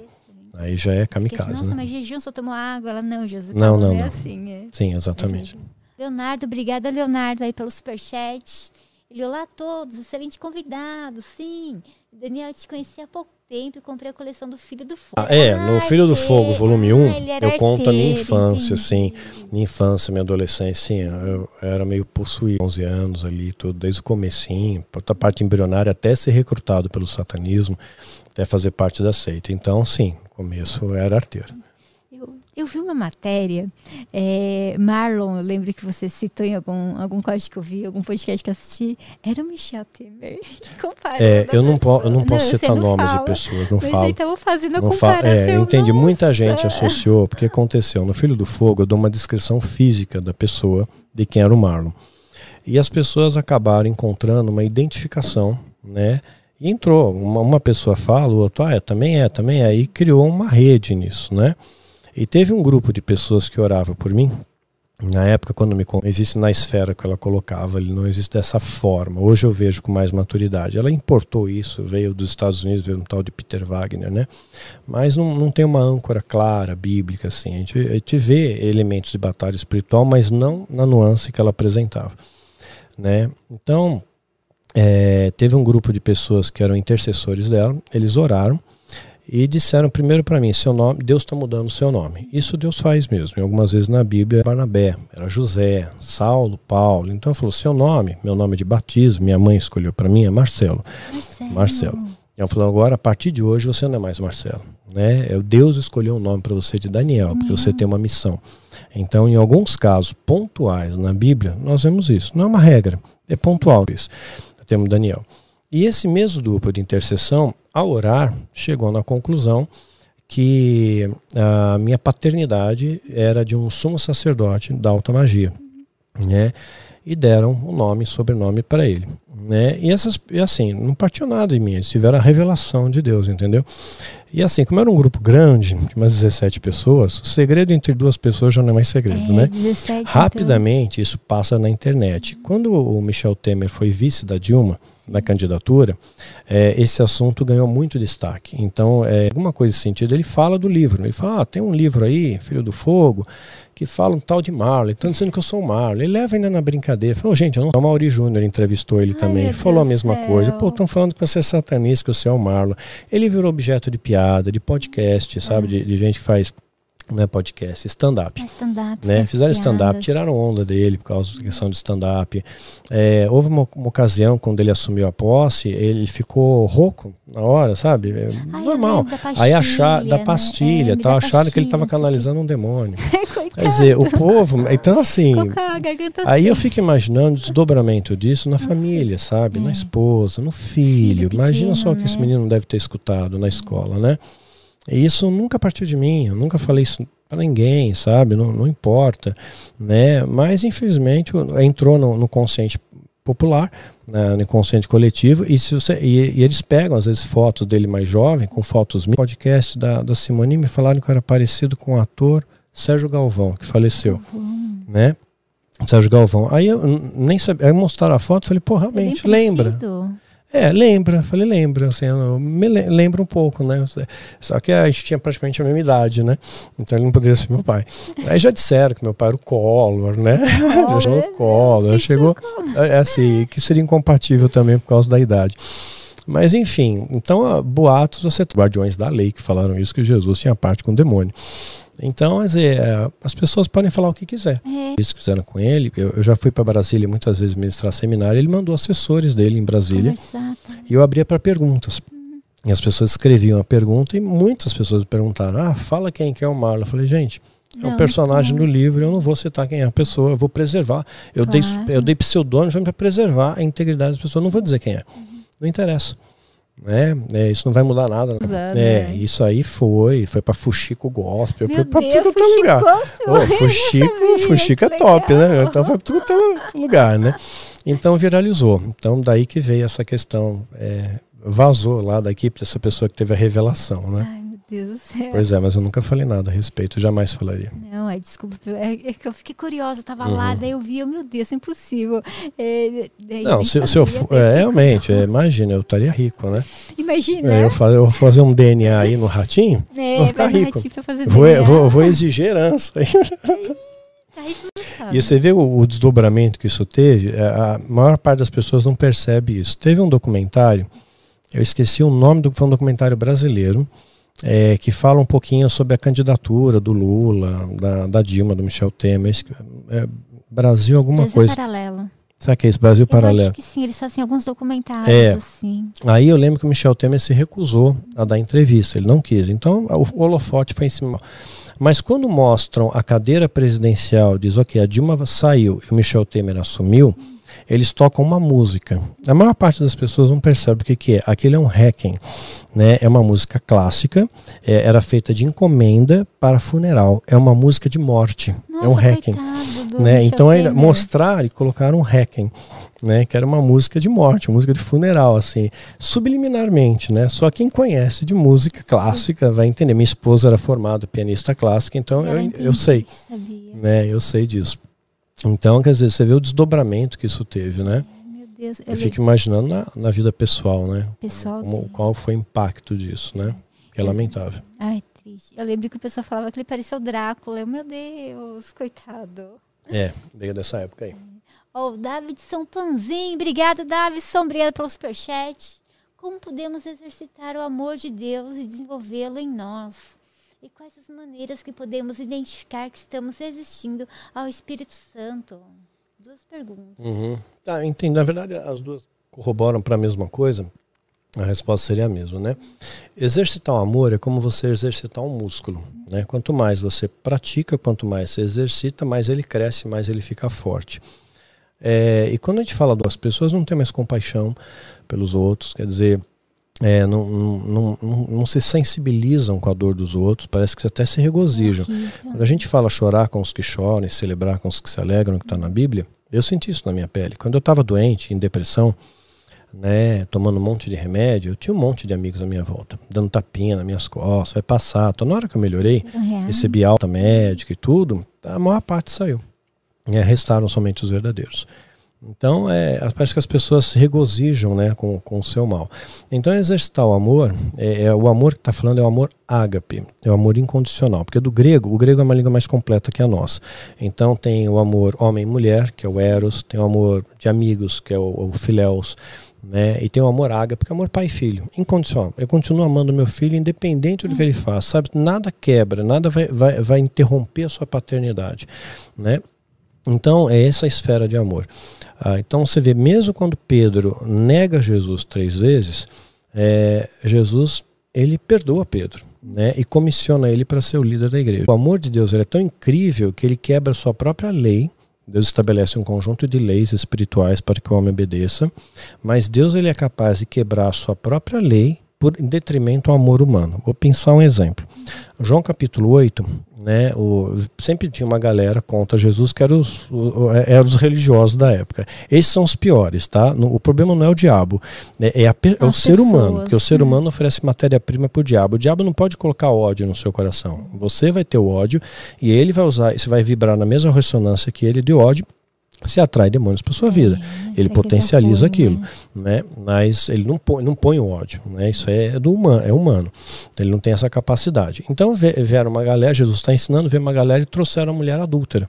E pela lei mosaica, estava valendo, era lei naquela época. É, a, a, a, graça, que a gente chama, era da graça, que só tem dois mandamentos, né? Amar a Deus e amar o próximo a si mesmo, né?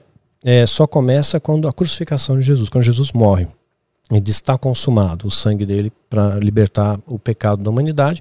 O véu do templo se rasga, você não precisa mais do sacerdote como intermediário para falar a Deus. Você fala com Deus em qualquer momento, em qualquer lugar. Sim. Então ali começa a era da graça. Anterior a isso era a lei. Então, na lei, a mulher adúltera era apedrejada, era lei mosaica. Que horror. Era apedrejada. E o apedrejamento era algo cruel. Enterrava você metade na terra, braço a lei. Tinha legitimidade de fazer isso. Tinha... Eles trouxeram, ó, pegamos essa mulher adúltera a, no, no, flagrante, adulterando. E aí? O que o senhor disse? O que a gente faz? Ele, a Bíblia diz que ele começa a escrever na terra. Começa a escrever na terra. Aí eles insistem na pergunta, Jesus, o que a gente faz? ele continua escrevendo na terra. A minha inferência particular é que ele estava escrevendo nenhum pecado, atire a primeira pedra. Todo mundo largou as pedras, a começar pelos mais velhos. Foi todo mundo embora. Aí ficou só ele e a mulher. Quer dizer, é, todo, ele não teve vínculos, desligamento de alma, oração do vento e quebra de maldições. O homem criou para ganhar no começo eu acreditava em tudo que me diziam, era recém-convertido. É. Aí eu fui estudar, falei, poxa, não é bem assim. E quando eu falava com meus líderes, falei, pô, peraí, não tem dízimo no Novo Testamento, esse negócio de cobrar 10% do é. povo tá errado. Aí ele, é, mas se a gente falar a verdade pro povo, ninguém vai dar nada. A gente vai pegar mais um exemplo, lá no início, no Jardim do Éden, né? Onde Adão e Eva só tinha uma regra, não pode comer da árvore de conhecimento do bem e do mal, uma regra só. comer, claro. Né? Aí, claro, vão direto lá pode. e comem. Comeram. E, e, Jesus, e Deus dizia para eles, se vocês comerem, certamente vocês morrerão. Não é assim, há uma possibilidade de vocês morrerem. Talvez, não, certamente, ele vai morrer. É Era uma sentença. Só que Deus não matou o homem. É o homem não morreu, ele trouxe em abundância. Então Deus ele quebra a sua própria lei em detrimento do amor. Então o amor é uma coisa assim que a gente não tem como expressar. Né? Nós humanos somos imperfeitos, então a gente não tem capacidade de amar como Deus ama. Né? O máximo que a gente consegue chegar é o amor pai filho, né? que, que você ama incondicionalmente, não importa o que seu filho faça. Né? Você continua amando, é teu filho. É, filho, é seu sangue. Família, né? É, família, você continua amando, é o amor incondicional. Você não perde a paternidade. Né? Você continua amassado pelo pai e teve uma festa para receber ele, é. né? Então, esse é o amor verdadeiro. Então, exercitar o amor é você se colocar no lugar da pessoa. Sabe? É, é, às vezes, eu, eu, não, se eu tenho condição, vou lá e ajudo. Essa pessoa, eu já visitei asilo, creche, enfim, é, e, assim, você chega próximo a, a, a, ao pior estágio de sofrimento humano, né? É, na época que a AIDS matava, né, antes não tinha os coquetéis, eu ia com a minha esposa, começando, estava namorando com ela, né, ela é estudante do HC, se formou pela USP, a gente cantava para os pacientes terminais. Não tinha o que fazer, não tinha ir lá prometer Deus vai te curar hoje e tal. Não. A gente trazia conforto para eles, né? Conforto. Isso é amor, né? Isso é amor. Então, porque nem sempre Deus cura, viu? As pessoas, a, a igreja usa isso como moeda de troca, tipo, ah, eu fiz a oração da cura, a pessoa não foi curada, aí falta de fé sua, o problema é seu. Né? Eu tive fé, você não tem fé, você tem brecha, tem legalidade, você tem pecado. Só que na Bíblia diz que Eliseu, Eliseu, por exemplo, Eliseu era um cara que andou com Elias, Elias era um profeta, Elias morrer, Eliseu ele pede, é, é Elias fala para Eliseu, o que, que você quer de mim? Né? Que eu vou morrer logo, eu sei, mas você vai ser meu sucessor, mas o que, que você quer de mim? Que que, pede qualquer, o, o dobro da assunção, o dobro do seu poder, o cara já era o top, Poderoso. eu quero o dobro. E esse Eliseu, que tinha o dobro, ele morreu da doença que ele tinha. Ele, ele ressuscitou defunto, ele fez o machado flutuar, ele ressuscitou o azeite de uma viúva, mas ele morreu de uma doença que ele tinha. Quer dizer, Deus não curou ele. É. Paulo via Timóteo como um filho. Né? Timóteo, tipo, as enfermidades, seus problemas de estômago.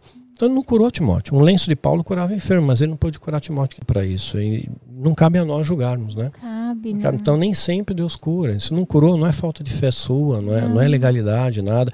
Às vezes você sofre uma, um problema na vida e vão dizer, ah, é retaliação do diabo, é consequência. Jó era um homem justo. A Bíblia diz Jó era um homem justo. E Deus permitiu que o diabo tocasse em Jó levou tudo dele, matou filhos, tirou todo o dinheiro dele, se afastou a mulher, perdeu tudo, mas ele não perdeu a fé. E no final do livro, Jó escreve: Agora meus olhos te veem, antes eu só conhecia de ouvir falar.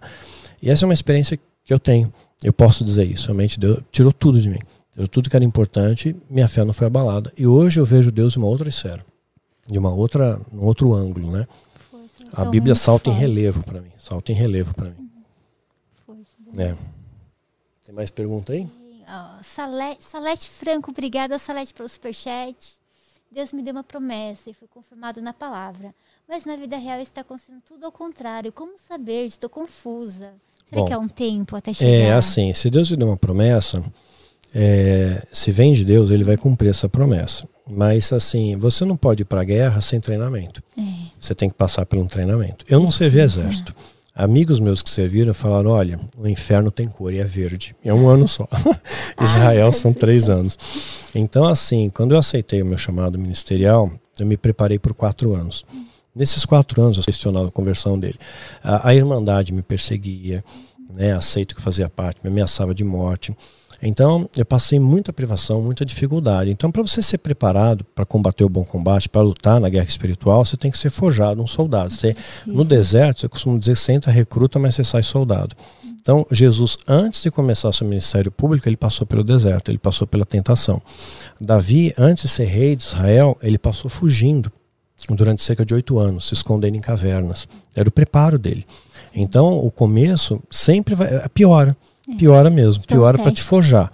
né? A, a espada, especialmente se a gente pegar, a, pegar um exemplo, a espada persa, que os romanos tinham curiosidade, como é que a espada persa é tão poderosa? Porque era um processo demorado fazer a espada. Então pegava o aço, batia na bigorna, batia, batia, batia, depois joga na água, né? depois vai pro fogo, aí bate de novo, e ninguém quer passar. Você, opa.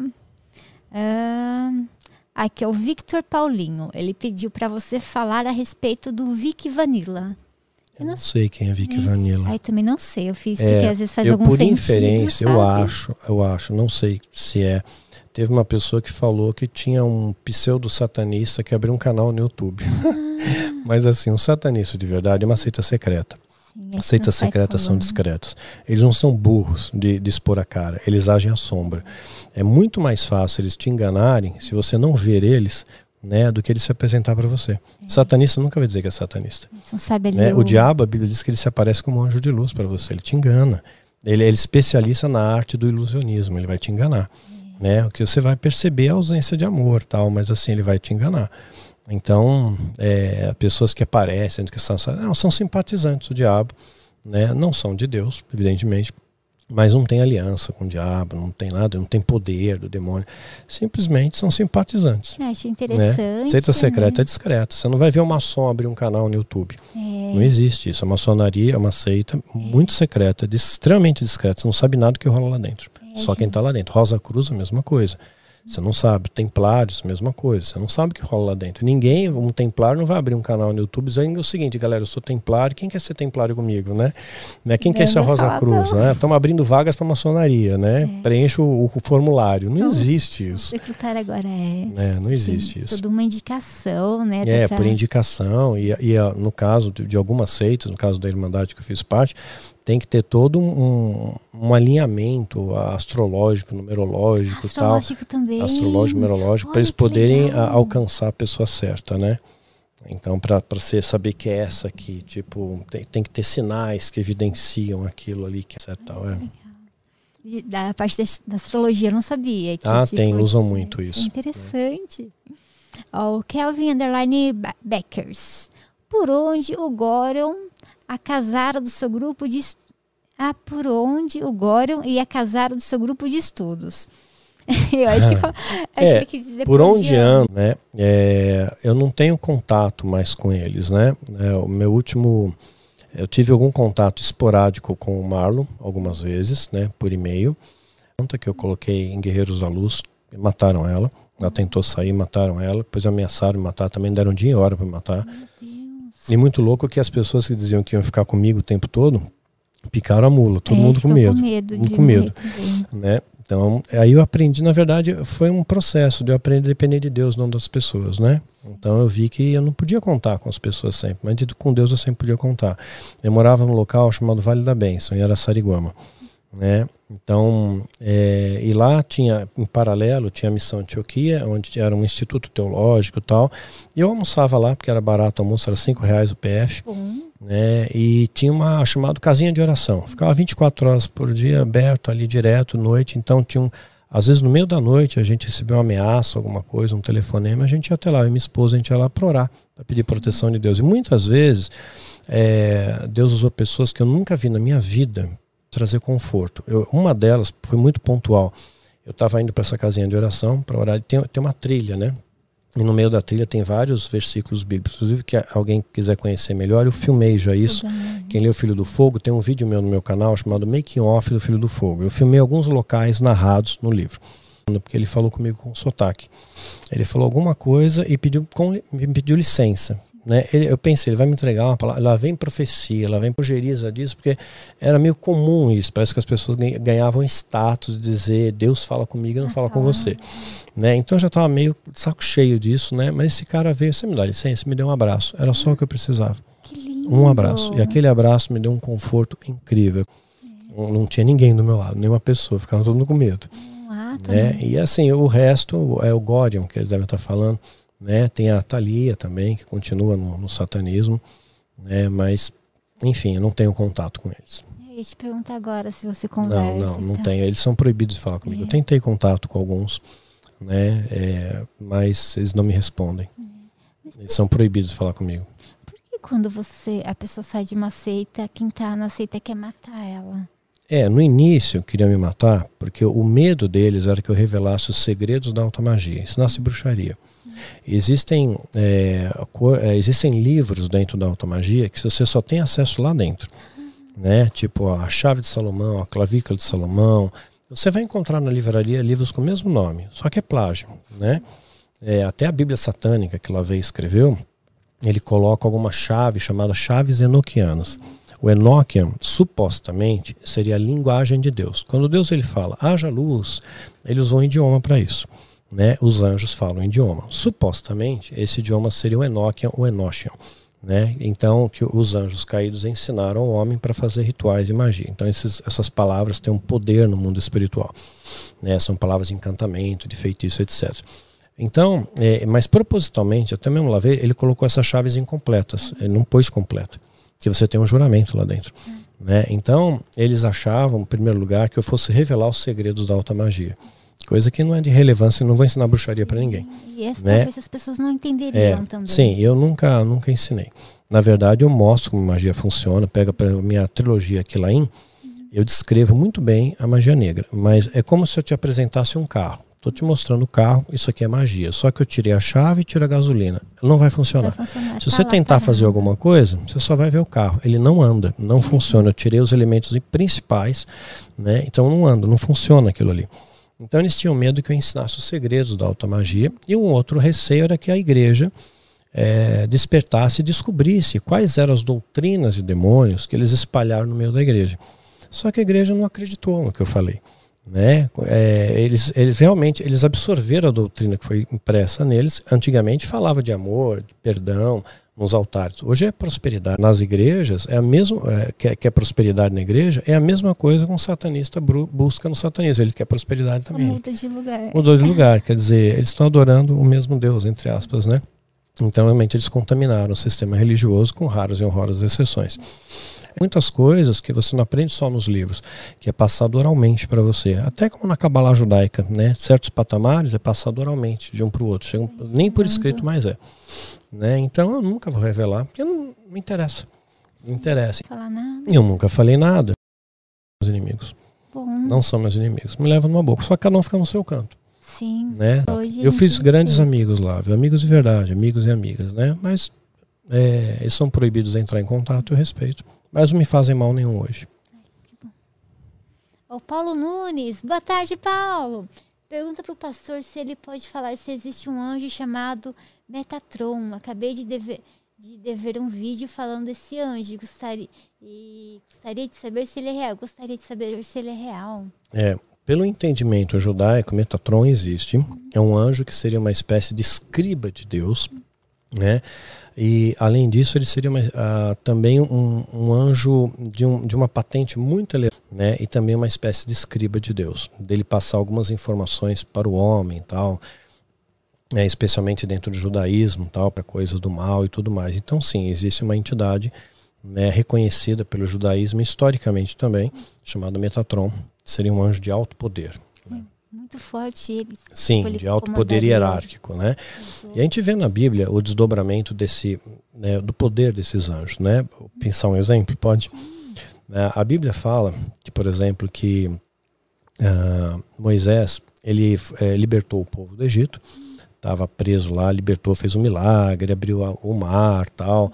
E aí o povo no deserto, que assim achincalhou Moisés, quer dizer, o libertador deles né, quis apedrejar Moisés, sabe, tratavam mal Moisés. Então, estava difícil lidar com o povo. Lidar com o povo é difícil. É, você pode dar o melhor, sangue, suor e lágrimas e crucificaram Jesus, é. sabe?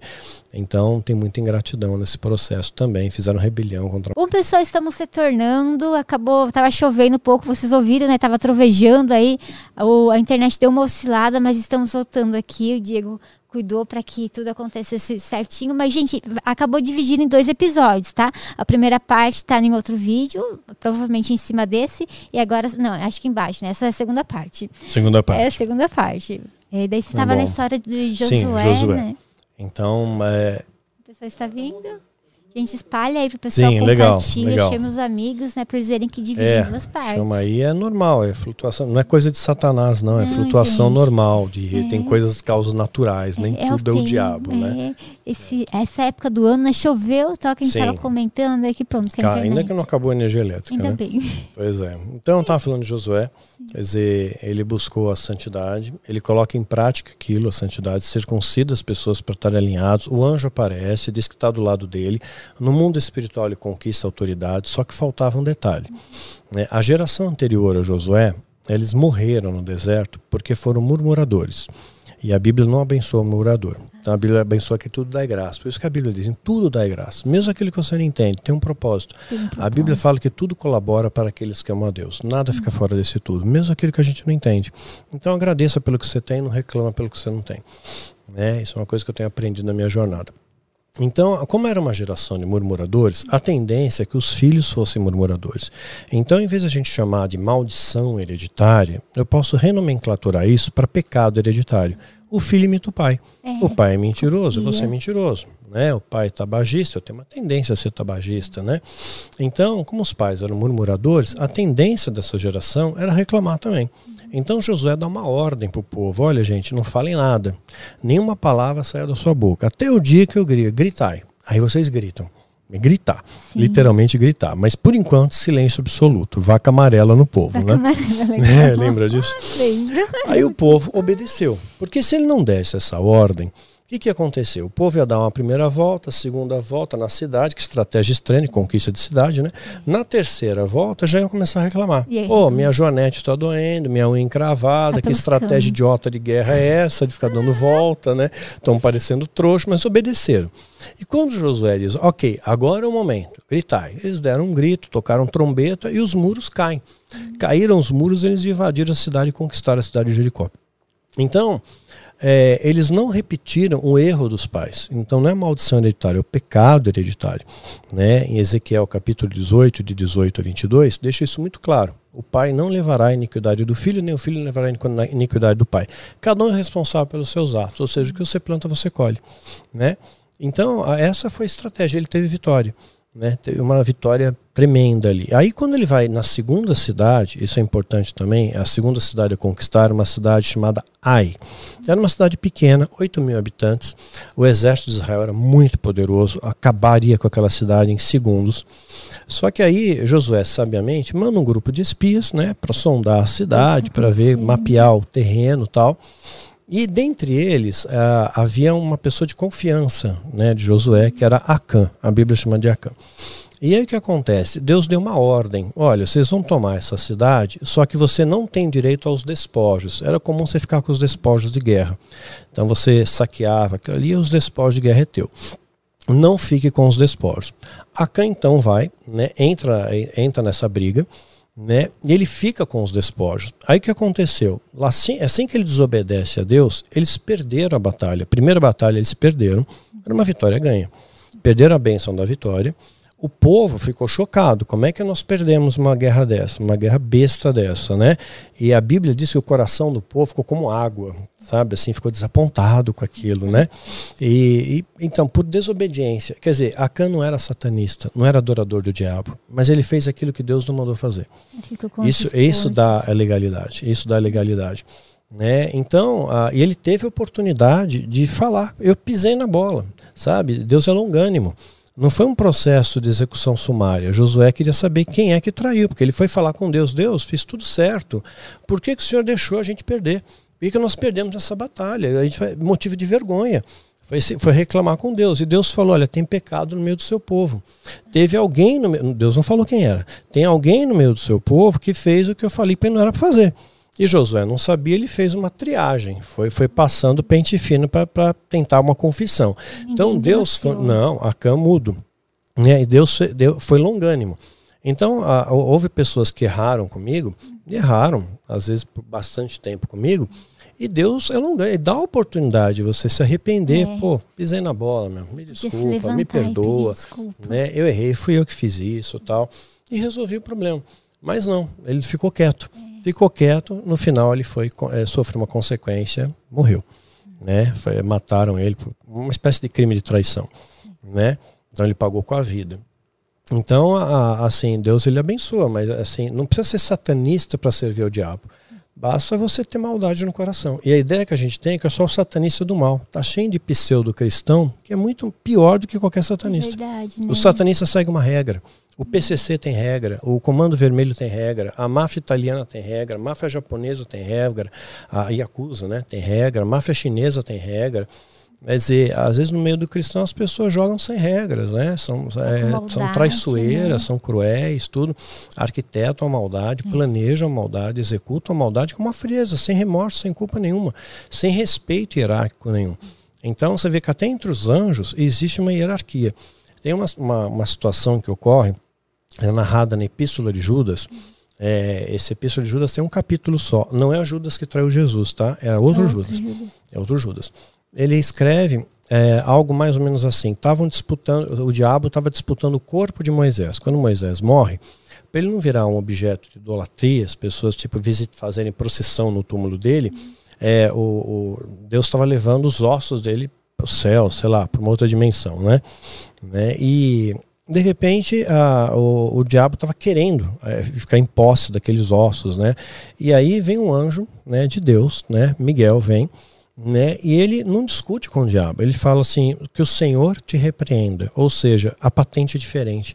Satanás era um querubim, né? E é, Miguel é um arcanjo. Então ele falou assim: eu não tenho autoridade para te repreender, mas o Senhor te repreenda, o Criador, ele vai te repreender. Eu não tenho autoridade, mas ele tem era um querubim. Por isso que no começo, lá em Gênesis, né, quando é, o homem come da árvore do conhecimento do bem e do mal, né, eles são expulsos do paraíso e Deus coloca um anjo para tomar conta do caminho ah, que caminho. leva do caminho que dá a árvore da vida, que era outra árvore que existia no paraíso que era proibido tocar. A árvore da vida, segundo a Bíblia, está tá, tá, é, tá na cidade celestial né? Tá na Jerusalém celestial. tipo, ela existe Existe, existe, existe até hoje. Eu conto isso na história de Mitre, ah, melhor, né? O, a função dela e tudo mais, né? É, na, nessa quadrilogia História de Mitre lançada pela Arcádia, eu conto em detalhes sobre isso. E que a Arcádia está caprichando nas ah, coisas aí, né? Lindo. É, capricha. Tô fazendo, nossa, relançando meus livros como eu nunca tive na vida. É, é a segunda, terceira, é, a, é, acho que é a quarta ou quinta editora que eu passo. Essa é a melhor Essa de todas. É a melhor, a melhor de todas. Assim, o carinho, tudo, né? Ficou muito bonito. É muito bacana eles fizeram. Então, é, existe um, um, respeito hierárquico. Aí colocou um querubim. Por que um querubim tomando conta, com espada de fogo? Para o caminho que dá acesso à árvore da vida que é proibido chegar perto. Querubim era a mesma patamar que é, Satanás, que o diabo. É a mesma patente do diabo. A Bíblia diz em Ezequiel 28 que o diabo era Lúcifer, ou Lucifer, né, portador de luz, né, e que ele era cheio de sabedoria, cheio de formosura, até que entrou a iniquidade no coração dele. Vai contando Ezequiel 28 isso. Então, a patente dele era um querubim, um querubim ungido. O termo ungido significa separado, santificado. Então ele tinha uma missão especial dentro do reino de Deus, né? E aí de repente ele teve inveja de Deus, e quis ser como Deus, Mas ele usou de um poder de persuasão incrível. Ele arrastou a terça parte, é muito, são é, trilhões. Levou Quer dizer, junto com que, ele. Que, é, ele pois não é. caiu sozinho. Não, ele levou a terça parte com ele. A terça parte, trilhões é. e trilhões e trilhões, é muita gente. É muita. Quer dizer, o que, que ele falou? Desses anjos, é, né? É, é. devia ter uma lábia muito boa, pelo amor de Deus, que horror. Né? A doutrina satânica é inteligentíssima. Na minha série Filho do Fogo, eu passei um verniz sobre a doutrina satânica, não, não entrei a fundo. E se alguém não conhece Bíblia, conhecer até de menos. Se alguém não, tem uma, não teve uma experiência com Deus, que a experiência marca a sua história. Não teve uma experiência com Deus, ele vai cair facinho na doutrina satânica. Eles deformam a verdade de uma maneira muito inteligente. Satanás é um ser extremamente inteligente. A Bíblia diz que ele é como o leão. Ele não é o leão. O leão é Jesus, que é o leão da tribo de Judá. Mas ele se assemelha ao leão. Ele, ele consegue se apresentar para você de uma maneira agradável. ele não, apare não aparece para você de chifre, vermelho, tridente. Não é assim que ele aparece. Ele aparece de uma forma humanoide, bonitão, é, com carinho, sabe? Não, não, não tem aquela coisa aquele arquétipo mental no inconsciente coletivo é, que a gente pensa, tem, né? né? Chifre, sei não, lá. Não, né? nada disso, nada disso. Isso aí foi imaginário popular que criou. Então, um ser muito inteligente. Então, uh, eu passei só um verniz à doutrina satânica, que é muito inteligente, me convenceu né, durante quando eu fiz parte do engano, né, para mim o diabo estava certo. Estava certo, ele tinha toda a razão do mundo, né? Deus era mal, Deus era punitivo, vingativo, e o diabo não, estava simplesmente é, exigindo uma, uma determinada justiça que não foi cabido a ele e tal. Ele arrastou a terça parte. Qual foi a persuasão dele? Isso eu vou contar na história de Mitre, uma das possibilidades, né? Que a gente não sabe, não, né? É só uma inferência, uma é. possibilidade né, que nós conjecturamos, uma das, um dos argumentos que ele pode ter usado para arrastar a terça parte com ele, eu conto na, na, na quadrilogia História é, de Mitre. E pode ter falado que tipo que mentiram para eles esse tempo todo, eles estavam sendo enganados, alguma coisa assim. Eu já estou teorizando na minha cabeça o que poderia ter acontecido. Pois é, quer dizer, o que, que aconteceu com esses anjos que caíram, né? É. E muitos foram presos, né? Quer dizer, nem todos ficaram soltos no, no, né, no campo terrestre, né? É, mas muitos ficaram presos, né? A Bíblia fala que tem um anjo, o Abaddon, né? Ele está preso num poço, vai ser solto no final dos tempos, e é um anjo que vem libertar ele. Então quem tem a chave do poço é Deus. O anjo vem e liberta e permite que eles façam determinadas coisas. Quer dizer, tudo na permissão de Deus. Não é o diabo que tem o um controle nas coisas, é Deus que permite. Será que essa, é tipo assim, essa guerra que está acontecendo terrível, as pessoas estão morrendo, é, a pandemia também, que muitas pessoas perderam a vida, parentes queridos, será que isso é parte de alguma coisa que está por vir, assim? Ah, sim, é parte. É, o Jesus ele retrata o final dos tempos, além de ser é, a ausência do amor, o amor se esfriar, ele fala de guerras, rumores de guerras, pa, pestes, pragas, né? Aí você vai dizer, ah, isso sempre aconteceu. Hum. Mas Jesus ele coloca como referência temporal Jerusalém, Israel. Israel é uma referência de tempo para nós. E, e, a, e a, a, digamos, a metáfora né, usada para Israel na Bíblia é a figueira. Quando Adão ele comete o pecado, né, quer ver, com tanta planta que tinha no jardim, ele se cobre com uma figueira. Né, e a figueira é a representação de Israel. Então Jesus ele fala, quando a figueira der flores, né, seus ramos estiverem tenros, é chegado o verão e eu estou às portas. Eu estou chegando quando, quando florescer. Israel torna-se nação em 14 de maio de 1948. Né? Uma geração bíblica, né, pautada no Salmo 90:10, por exemplo, tem 70 anos. Então, a gente vai percorrer uma linha de tempo, vamos chegar em 2018. Curiosamente, antes de 2018, entre 2016 e 2017, nós tivemos uma quatríade de luas e sangue. Né? Os sinais do céu são outras características que Deus, é, Deus fala através da sua palavra, das profetas como Joel, por exemplo, e o próprio Jesus, dizendo que são sinais que antecedem a vinda de Cristo. E é muito raro esse fenômeno, né? Ter quatro luas de sangue seguidas, né? E curiosamente, quando Israel torna-se nação, 14 de maio de 48, teve uma lua de sangue.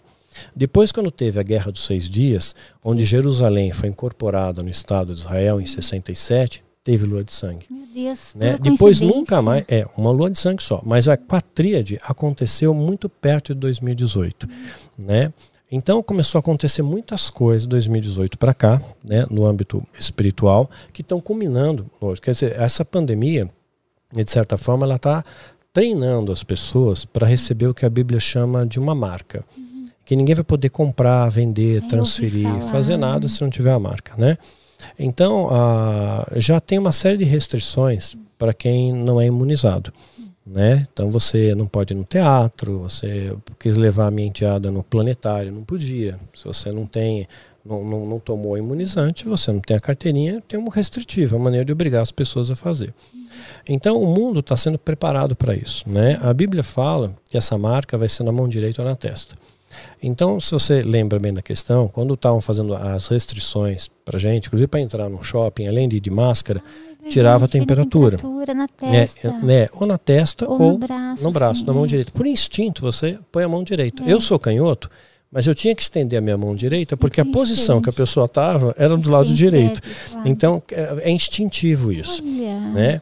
Então se, ah, tem algo chamado também o grande reset. Eu falo isso no meu canal do YouTube, eu explico melhor o que é o grande reset. Não é teoria de conspiração, é algo real que o Fórum Econômico Mundial está propondo. Parece uma solução perfeita para o mundo. O grande Né? reset. O grande reset. Sim, dívidas. é o grande reset, em suma, em suma, né, é, é algo que está acontecendo. Foi proposto pelo Fórum Econômico Mundial, pelo Glauber, Glauber que é, o- que é o ideado- idealizador, ah, e apoiado pelos principais países do mundo. Então, eh, Al Gore levantou uma possibilidade, anos atrás, sei que as coisas vão se conectando, eh, do aquecimento global. Ah, sim. Então, assim, o, o- a- as emissões de gases poluentes podem causar aquecimento global, aumenta a temperatura do planeta, a gente se lasca. E ele ganhou até um prêmio Nobel por causa disso, né? Então, lançou a ideia. Ah, o grande reset, pautado nisso, né, preocupado com o aquecimento global, prevê eh, multar os países que são grandes poluidores do meio ambiente. É, tributar eles. Esse valor tributado, como, como uma espécie de indenização, seria redistribuído entre a população mundial. Então nós teríamos um salário mínimo universal. Todo mundo ia ter direito a honra de um salário mínimo, de um dinheiro Bom, ajudaria muitas pessoas. ajudaria né, muitas situação pessoas. Aí você tem uma espécie de score, né, de pontuação, para você ser merecedor a ganhar esse salário. E também não é só o salário, o score, vamos supor que você tem um emprego, você não precisa desse salário, né? Mas você tem um score. Então, se você aceitar, ah, por exemplo, há uma imposição do Estado, olha, estamos enfrentando uma nova pandemia, você tem que se imunizar. Né? Senão você traz risco para outras pessoas. Né? Então, se você não está imunizado, você não pode conseguir emprego. Você vai trazer risco para as pessoas da empresa. Se você está imunizado, você perde emprego. Né? Você vai perder emprego, você você não pode viajar. Né? Então traz restrições para que você se adeque né? e, e proteja outras pessoas. Parece algo bom, natural. É bom, Né? Então, o Bill Gates está desenvolvendo uma tecnologia, isso é fácil pesquisar, chamada luciferase, que uma vez você tomando um determinado tipo de imunizante, né, é, ele, ele vai entrar em contato com nanopartículas dentro do seu sangue e você pode observar isso através de um aplicativo no- na mão direita, no pulso direito, né, chamado luciferase. Então você põe esse Gente. aplicativo no celular, tá verde ali, você está imunizado. Você não precisa mais do documento, porque é, se você esqueceu o documento, né? É. Então aquilo está sempre com você. Então a caracteriza. Então aplicativo você estende a mão direita um aplicativo. E é claro que quem não, não aceitar a imposição, não, não apenas é, do imunizante, né? Ah, você não, não vai ter direito a uma série de coisas. Você não precisa do salário, mas você não pode viajar, você não pode ter conta bancária, Trabalhar. você não pode trabalhar, você tem uma série de restrições. Então você amarra as pessoas. E para isso eles estão estabelecendo um governo mundial. Nunca se falou tanto em nova ordem mundial quanto nas últimas semanas. Né? Eu até postei no meu, meu Instagram né, um compilado de quanto se falou de nova ordem mundial em uma semana. Isso CNN bastante. falando, BBC, The Guardian, New York Times, o mundo inteiro falando de uma nova ordem mundial. Né? E essa nova ordem mundial vai precisar de um gestor. Precisa de alguém para controlar essa questão do, do, do reset, para gerenciar os demais Valores. países, para que todos né, estejam alinhados com os parâmetros do re- grande reset. Os Estados Unidos é um forte candidato a isso. E curioso que ele já canta a bola há muito tempo. Na nota de um disso. dólar, está lá escrito Novos Ordo Seclorium, em latim, quer dizer nova ordem mundial. Então essa nova ordem mundial já está lá preparada há muito tempo, predestinada há muito tempo. E se a gente faz um paralelo com o livro de Apocalipse, que é o final dos tempos, né, diz que o primeiro cavaleiro que entra no cenário do Apocalipse é um cavaleiro, é um homem montado num cavalo branco. O cavalo branco tem uma representatividade de paz, de poder. Né? Você vê Napoleão, tá no cavalo branco. Cavalo o príncipe branco. da Cinderela, cavalo branco. Não é nunca um pangaré. É, nunca, né? nunca sempre é um cavalo preto, bonito. Não, não, sempre marrom, é um cavalo branco, é símbolo né? de poder. Aí esse cavaleiro, ele entra, é o primeiro a entrar um cavalo branco, ele tem um arco nas mãos. Então mostra que ele tem poder bélico. Uhum. Ele tem poder militar, mas ele não tem flechas. Ele não vai usar do poder bélico inicialmente, ele vai usar da diplomacia né? Mas ele tem um poder bélico. Onde estão as flechas? Está lá na nota de um dólar. Tem uma águia segurando 13 flechas, né? Só flecha, não tem arco. Curioso tá essas flechas Nossa, lá, curioso né? Curioso mesmo. Não curioso, atenção, é. Curioso. E na nota de um dólar também tem, bem no cantinho, tem uma coruja. Muito discreto uma coruja. A coruja é um símbolo. É, veja bem, a coruja foi criada por Deus, nada contra a ave coruja. Né? Eu adoro todos os bichos, acho coruja uma fofa. Mas ela é um símbolo né, da, das sociedades secretas, um símbolo assim, é uma ave noturna e é um símbolo de sabedoria.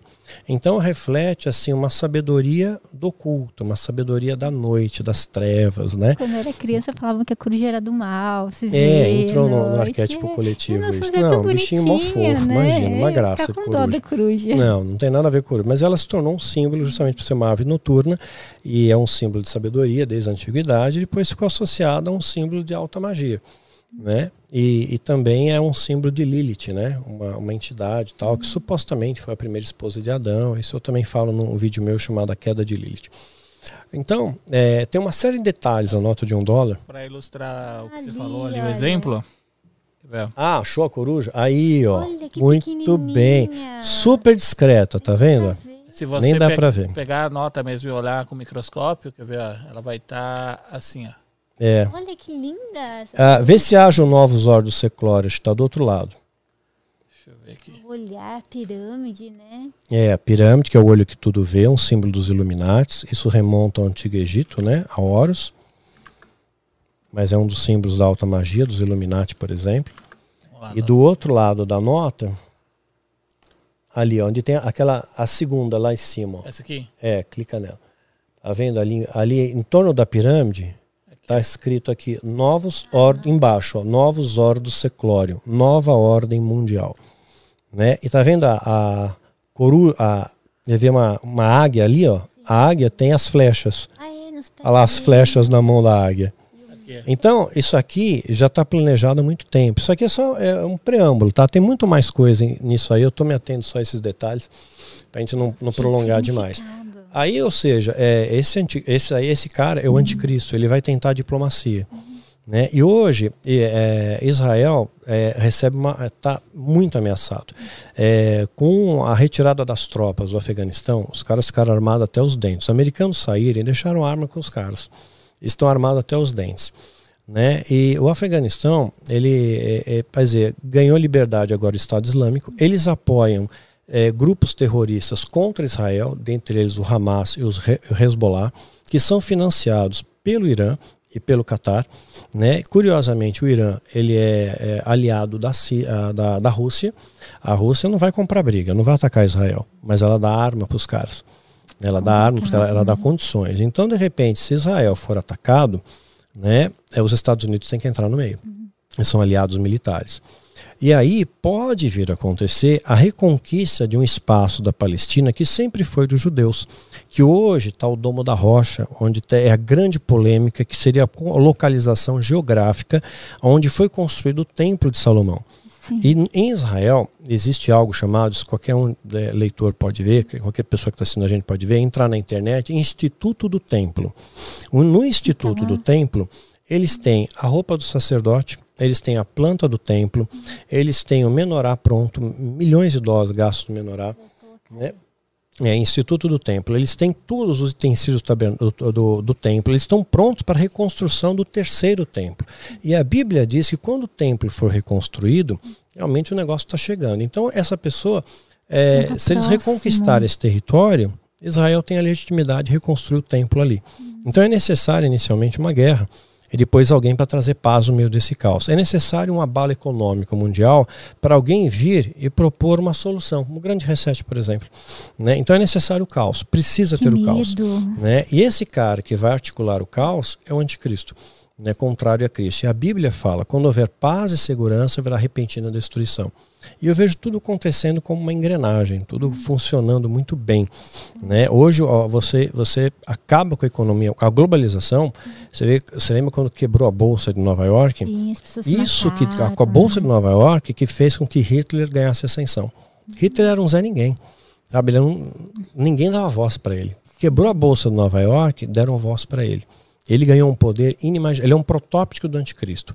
Ele conseguiu convencer as pessoas né, de que ele tinha razão, da raça pura e tudo mais, e o pessoal surtou. Né, e ele começou a dominar o mundo. Né? Ele cometeu alguns, um erro estratégico que lascou ele, mas ele é um protótipo do anticristo, sabe? Ele matou 6 milhões de judeus. Nossa, terrível. Né? É bastante. É bastante. Aí eu vejo assim um desdobramento do mundo espiritual. Nada, eu não tenho nada contra judeus, eu tenho amigos judeus, mas eu estou dizendo biblicamente falando. É, quando Jesus ele é condenado à crucificação, ele foi estimulado, é, o povo foi motivado pelos fariseus, que eram judeus, que eram os guardiões da lei. Então eles incitaram o povo a pedir a crucificação para Jesus. Aí Pilatos faz aquele teatro, lava as mãos, não sou culpado desse sangue inocente. Então, ok, vou crucificar. Vou fazer porque ele tinha medo de uma rebelião. Uma rebelião ia complicar Pilatos. Os judeus falam que esse sangue caia sobre nós e as nossas gerações. Que esse sangue inocente caia. Nós assumimos a culpa. E a gente vê ao longo da história os judeus sendo perseguidos. Quer dizer, é um desdobramento no mundo espiritual. A palavra tem poder. Enquanto quando você fala alguma coisa negativa é. de si é. mesmo, você, você vibra numa ressonância negativa, pesa, as coisas né? vão de mal para pior, dá tudo é. errado. E quando você vibra numa ressonância positiva, mesmo quando eu passo dificuldade, luta, traição, seja o que for, eu falo, Deus, o Senhor tem um propósito nisso. Né? Entrega nas tuas mãos, eu agradeço por saber disso, em tudo dai graças. Deus não abençoa o murmurador, aquele que só reclama. Então eu agradeço pelo que eu tenho, não reclamo pelo que eu não tenho. E, e Deus me abençoa às vezes de maneiras mais inusitadas possíveis. Assim. Deus levanta pessoas assim né? para me dar uma palavra de apoio, para me dar um abraço, para, sei lá, trazer uma oferta para pagar uma conta que está atrasada, porque eu vivo disso. Ajudar, né? né? Não, eu não, não, não tenho uma renda, né? Ninguém vive de livro no Brasil. Os royalties são é baixos, são é pequenos, é difícil, né? né? Ninguém vive de livro aqui. A não ser que o meu livro um dia virasse um filme. Aí você ganha dinheiro, Ai, né? Seria legal vários filmes, Seria né? legal, pois é, é um filme, né? É, mas aí eu, é, eu tenho, enfim, tem uma série de coisas que eu, ah, eu, é, eu, tinha, eu, tinha, eu tinha que estar associado a uma agência literária. Uhum. Esse agente literário te, teria o poder de negociar com uma, uma editora no exterior. Ah, né? Que essa editora comprasse a ideia do livro, por exemplo, o, o História de Mitre, quando foi publicada pela Planeta, que na época era a sétima maior do mundo, né? É, ela ficou três semanas entre os mais vendidos na Amazon, na categoria Legal. de suspense. Eu fiquei na frente do Stephen King. Quer dizer, se eu tivesse um agente literário nessa época e mostrasse, pô, esse livro aqui tá bombando no Brasil. Faço Oferecesse uma agência, uma, uma editora canadense, por exemplo, mandasse dois capítulos traduzidos, ó, vê o que você acha aí. E a editora comprasse a ideia, eu publicaria em outro país. O que eu ganharia seria ínfimo, porque a editora ganha, o agente literário ganha, a editora o ganha. Destaque, Até né? chegar em mim é uma miséria. Parcela. Mas assim, a, a Sabe a questão de, poxa, meu livro está lá, tá sendo... e a chance dele virar filme fora é muito maior do que aqui dentro. É, aqui né? acho que é muito burocrático, muito É burocrático, caro, sim. Né? E a, a, Globo Filmes, né, que é o grande forte, é, tá, não, está tão forte das pernas nesse é. momento, né? Então... É, mas ainda é forte, né? Uhum. Esse, esse negócio assim, tipo, as palavras têm poder. Você é, tem a Oponopono mágico, que são as repetições. Ah, o Oponopono, né? sim. É o. Isso, eu falei errado. Feliz e grato. Exato. É, eu acho maravilhoso. Quando você coloca o coração naquilo, aquilo funciona. Aquilo funciona. Porque você está repetindo para si mesmo aquilo, né? Eu sou importante, eu me amo, eu tenho valor, alguma coisa assim, eu me perdoo. Né? Eu não lembro as palavras, grato, eu não né? lembro bem as palavras, mas são coisas positivas. Inteligente, que você, você busca uma energia positiva para você, é claro, aquela energia reverbera na sua vida. Se você é uma pessoa do bem, você vai ser cercado de pessoas que querem fazer o bem. É claro que sempre vai ter o lobo em pele de ovelha. Sempre, sempre vai ter alguém. Ali, né? Vê, Judas traiu Jesus, sabe? Andou com Jesus, caminhou com Jesus, ouviu as pregações de Jesus, não adiantou, traiu. Os irmãos de José traíram ele, os irmãos, sabe? Arão, é, que teve junto com Moisés de frente a Faraó. E houve um desdobramento ali de, de bruxaria muito grande. O Egito era muito poderoso na magia negra, a ponto de que é, Deus, para fazer um sinal para intimidar Faraó, pega a vara de Arão, um objeto de madeira, E a Bíblia diz que aquele objeto se transforma numa serpente. Hum. Quer dizer, era para Faraó ficar impressionado. Oh, né? Tá, Virou tá bom, serpente, vocês têm poder. Né? Virou uma, bom, objeto é, madeira, né? Virar um bicho, um bicho, uma coisa orgânica. Quer dizer, o diabo não tem poder de criar alguma coisa. Quem cria é Deus, ele pegar algo do nada absoluto, mas ele transforma a matéria, né?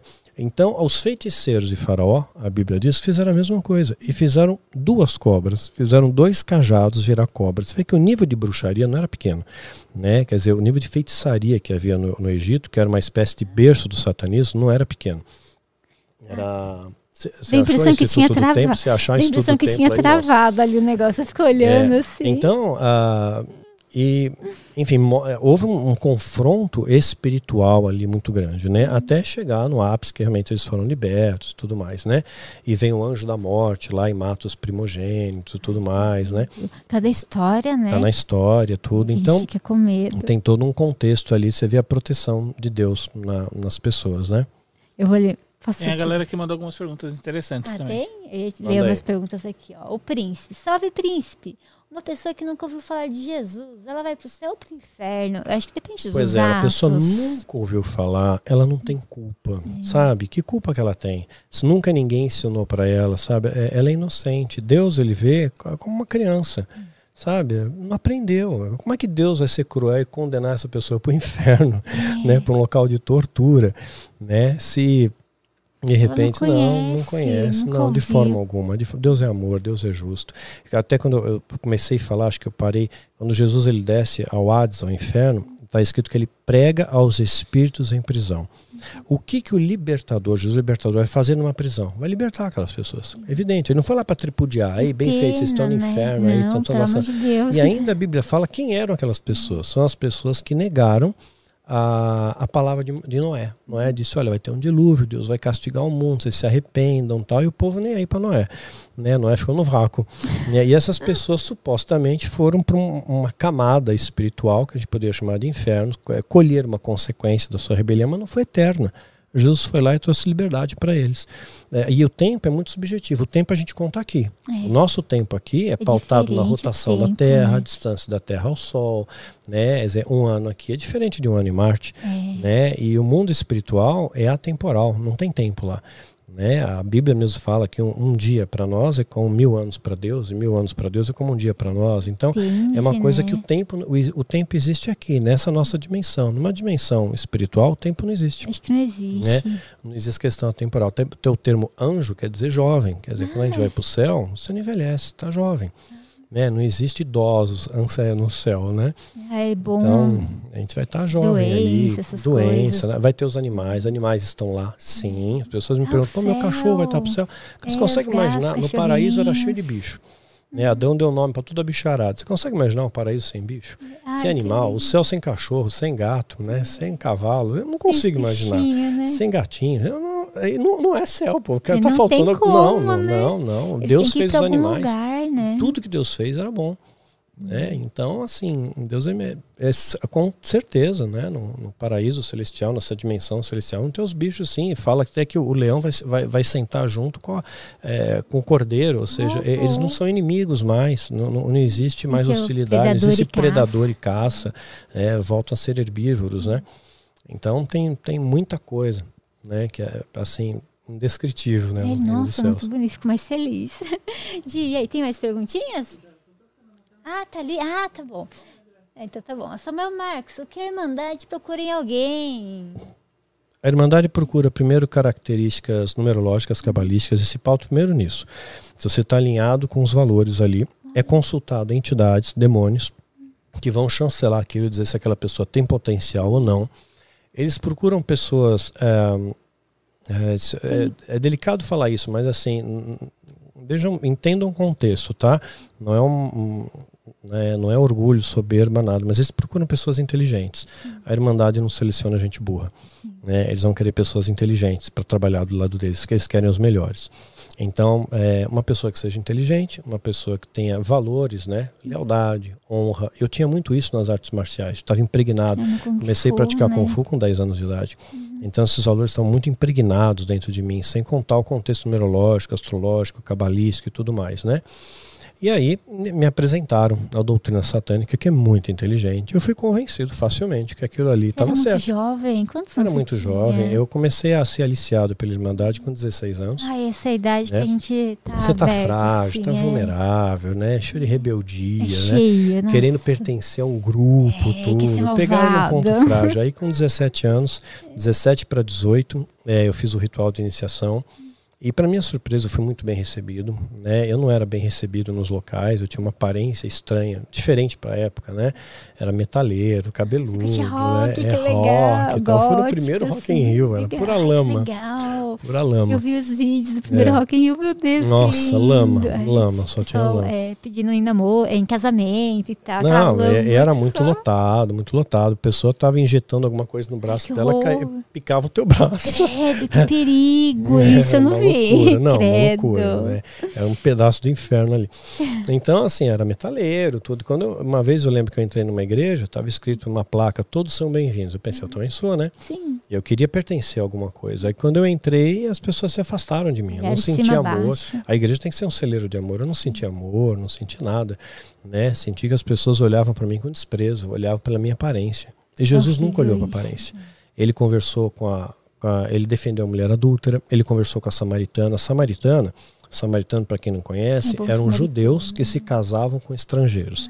Tipo assim, eles contaminaram a raça pura. Então os judeus odiavam o samaritano. E Jesus conversou com uma mulher que era desprezada pela sociedade. Quando fala, tinham 5 mil pessoas em tal lugar, não contou mulher. Mulher não é nem contada numericamente. Era um machismo lascado. Conversou com a samaritana, sabe? É, é, Maria Madalena, né, andava junto com ele. Supostamente ela foi a prostituta que ele tirou sete demônios, que a Madalena vem de Magdala. As pessoas, o sobrenome sempre estava ligado à cidade que você vivia, né? Saulo de Tarso. Então, Paulo nasceu em Tarso, né? Ah. Era uma coisa assim, era, havia associações, né? É, é, Jesus Nazareno, né? Então, Jesus morava em Nazaré. Né? Então, sempre havia essa associação da, da sua localidade. Então, Jesus quebrou os paradigmas. Ele tocou os leprosos, que ninguém encostava. Ele ouviu a voz do cego, que todo mundo mandava calar a boca. É, ele fez tudo que a sociedade dizia que era o contrário. Pessoa, ele se sentava né? com cobradores. Hum. Com cobradores de impostos, que a sociedade, é, é, um cobrador de impostos, ele selecionou para ser seu discípulo. Mateus era cobrador de impostos. E, e assim, os judeus odiavam o cobrador de impostos, que está servindo ao Império Romano. E, e é, é, judeu, tipo, é meu compatriota, está tá servindo ao Império.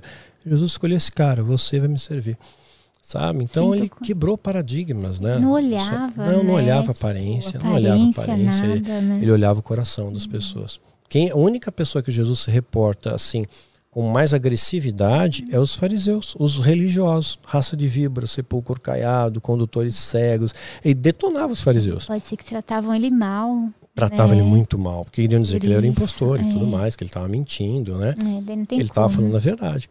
Ele expulsou os mercadores do templo. Eu fico imaginando a cena. Ele tinha um templo.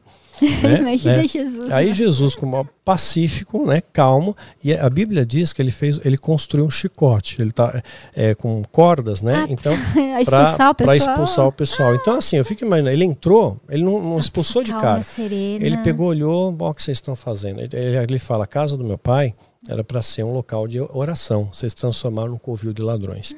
Sai daqui mas, todo mundo. É, mas ele calmamente foi fazendo o chicote. Chicote pronto, meteu chicotada nos caras, chutou a mesa dos cambis que eles estavam comercializando dentro do templo. Ah, é. Nos dias de hoje, os caras que estão vendendo a porcaria ungida é, iam dizer que Jesus é satanista, estava possuído por um demônio. Ai, coitado, só Com queria toda ouvir. certeza. Expulsou. Quer dizer, Jesus dele. perdeu a paciência, sabe? Então, Aí tem aquela ideia, não, Jesus bonzinho e tal, e as pessoas confundem bondade com justiça. Muitas pessoas falam para mim, eu tenho, eu sou líder do ministério, tenho os ovelhas também. E tem gente que pega, sai. Ah, não quero mais sair. Né? Porque eu exijo, eh, são grupos de estudo, a pessoa tem que estudar a Bíblia, não é só ouvir uma tá palavra e ir embora, eu quero ver vida prática na tua vida. Né? E algumas pessoas saem e, e, ainda reclamam, poxa, a Bíblia diz, né, lá Jesus tem uma parábola das 99 ovelhas, que uma ovelha saiu e o pastor vai atrás daquela ovelha, se procurar. preocupa com aquela que saiu. E mas é, é texto fora de contexto. Aquela ovelha está escrito que ela se perdeu. Ela não saiu, é, ela, ela, se perdeu, ela se enganou, ela, se, ela pegou um caminho errado, aí sim o pastor se preocupa e vai atrás. Já, por exemplo, o jovem rico, que é outra, outra história que é narrada nas escrituras, Ele pergunta para Jesus: o que, que eu faço para entrar no reino dos céus? Aí ele pega, Jesus fala né, o que ele tem que fazer, e ele fala: eu faço tudo isso. Né, eu sou bom, eu ajudo as pessoas, eu oro tal, né? Aí Jesus sabia que ele era rico, falou: vende todos os seus bens, dá aos pobres e me segue. Então o Deus dele era o dinheiro. E ele não fez isso, ele virou as costas e foi embora. Jesus não vai atrás dele. Não está escrito Jesus, não, peraí, vem cá, é. você entendeu errado, peraí, eu sou amor, deixa eu orar por você. Não, deixou ir. Ele foi pelas próprias pernas. A escolha foi dele. Deus respeita as nossas escolhas. Se você se perde, se enganou é uma coisa. Se você faz a escolha, né, de, sair, sair, né, não tem não. como. O filho né, pródigo, o pai nem pediu o filho pródigo de ir, porque aí vai. Vai. Se querer voltar, estamos aqui. Exatamente, te recebo de braços né? abertos, mas a escolha é sua de ir. A última pergunta ó, do, do Tiago, fazer a última, do Tiago Delateia. Como saber quem são os selados de Deus nos dias atuais? Excelente. Tema do raço do culto, inclusive. Os selados, quem chama selado, é o termo selado não está na Bíblia. Tá? Isso é uma nomenclatura que o satanismo dá.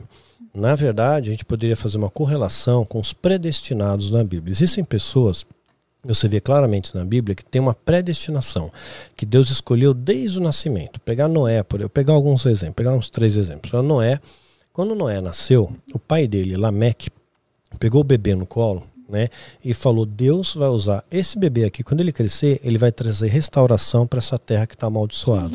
Ele não sabia o que ia acontecer, mas ele que foi o construtor da arca. Né? Então ele era um predestinado. É, João Batista é previsto lá em Isaías, voz que clama no deserto. Ele vai preparar o caminho para a vinda de Jesus. Então ele era um predestinado. Quando ele estava no ventre materno, né, Deus fala com o pai dele, é, Zacarias. Falou: Isabel, que era o nome da esposa, sua mulher, vai dar luz a um filho. E o nome dele vai ser João. Na época não tinha o J, então era Yohanan. Né, não tinha o J. Então, tá, não tinha o J. Não, não era Jesus, era Yeshua. Né? Mas funciona do mesmo jeito. Deus vê, vê o seu coração. Seria Yeshua Hamashia, Jesus o Messias.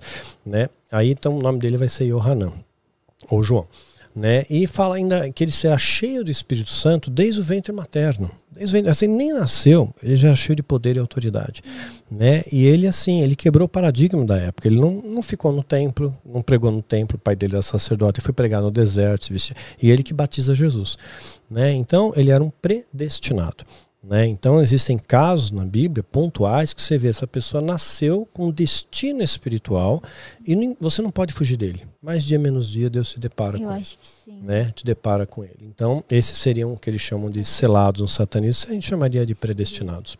Mas, linda explicação. Obrigada, Daniel. Obrigado, Obrigada querido. pela conversa, foi muito Nossa, bom. passa muito rápido. Né? Nossa, passa muito rápido. As histórias, assim, eu acho muito interessante a Bíblia tentei ler na minha adolescência, li um pouquinho, mas já faz muitos anos, então eu já não me lembro muito das coisas. E você contando, você conta assim de uma de uma forma tão é, maravilhosa que eu fico, meu Deus, e agora? O que vai acontecer? É. Porque às vezes são muitas palavras, palavras difíceis, textos muito grandes, você contando é maravilhoso. Nossa, Sim.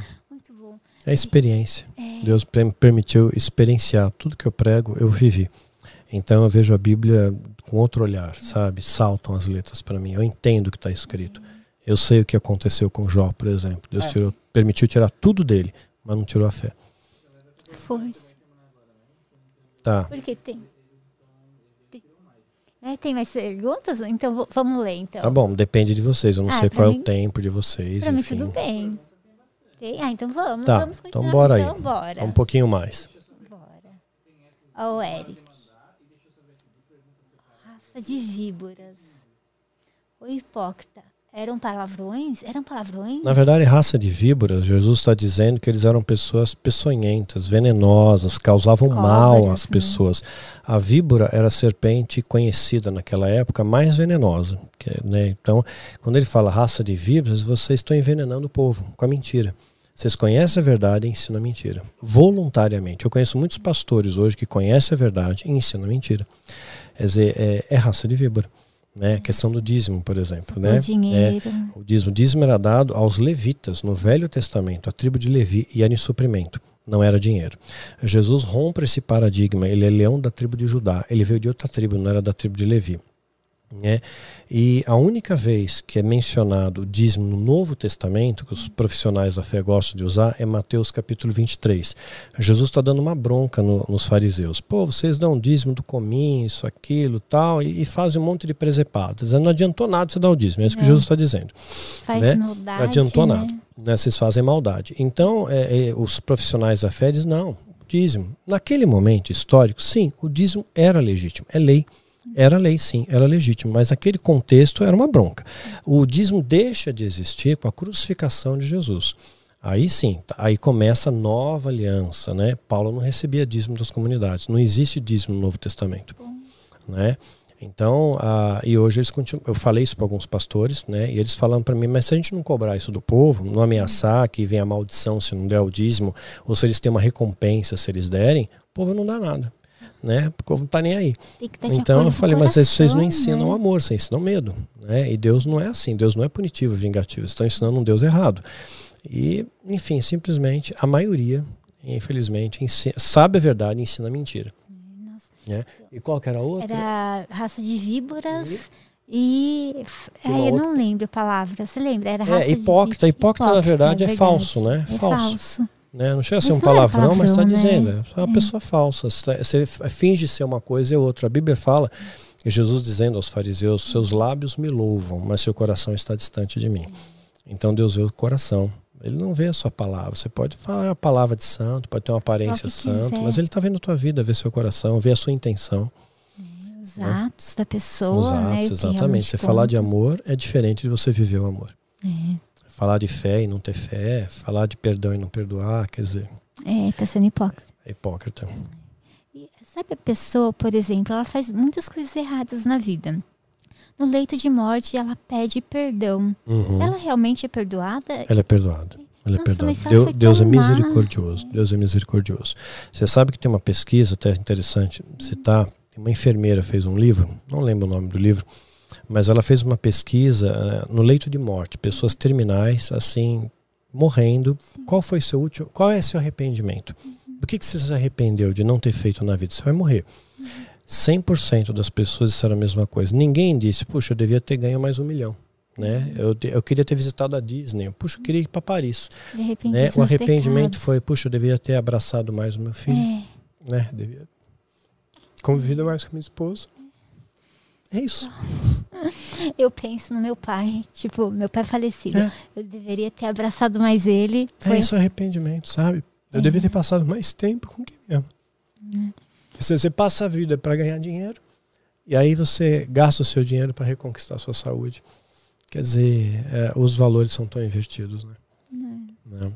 O dinheiro é volátil, ele, hoje você tem, amanhã você não tem, a gente não sabe. É. Então a, a gente tem que permanecer nessa fé, o amor e esperança, né? Onde Paulo fala, o mais importante é o amor. Né? O amor jamais acaba. Então, o arrependimento no leito de morte é esse. Não é nada material. É sempre, Verdade. puxa, devia ter abraçado mais, devia ter passado mais tempo, devia ter dito eu te amo mais vezes. Esse é o arrependimento. É. Às vezes eu sonho que meu pai é tão bom, eu sonho que eu tô é. conversando com ele. E Deus perdoa, sim. É. Tá no céu, seu pai. É. Tá com Deus, com Jesus lá, tá te esperando. É no tempo certo a gente se encontra de novo.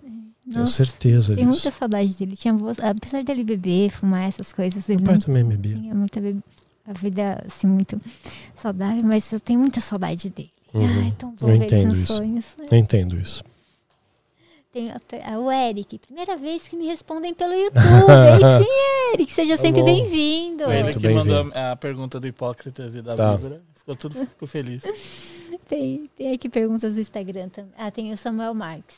Quanto, tem, quanto tempo temos até o Armagedon, Daniel? Não achas que é um pouco injusto Deus estar a abreviar o tempo? Na verdade, eu sempre vou me pautar no que as escrituras falam.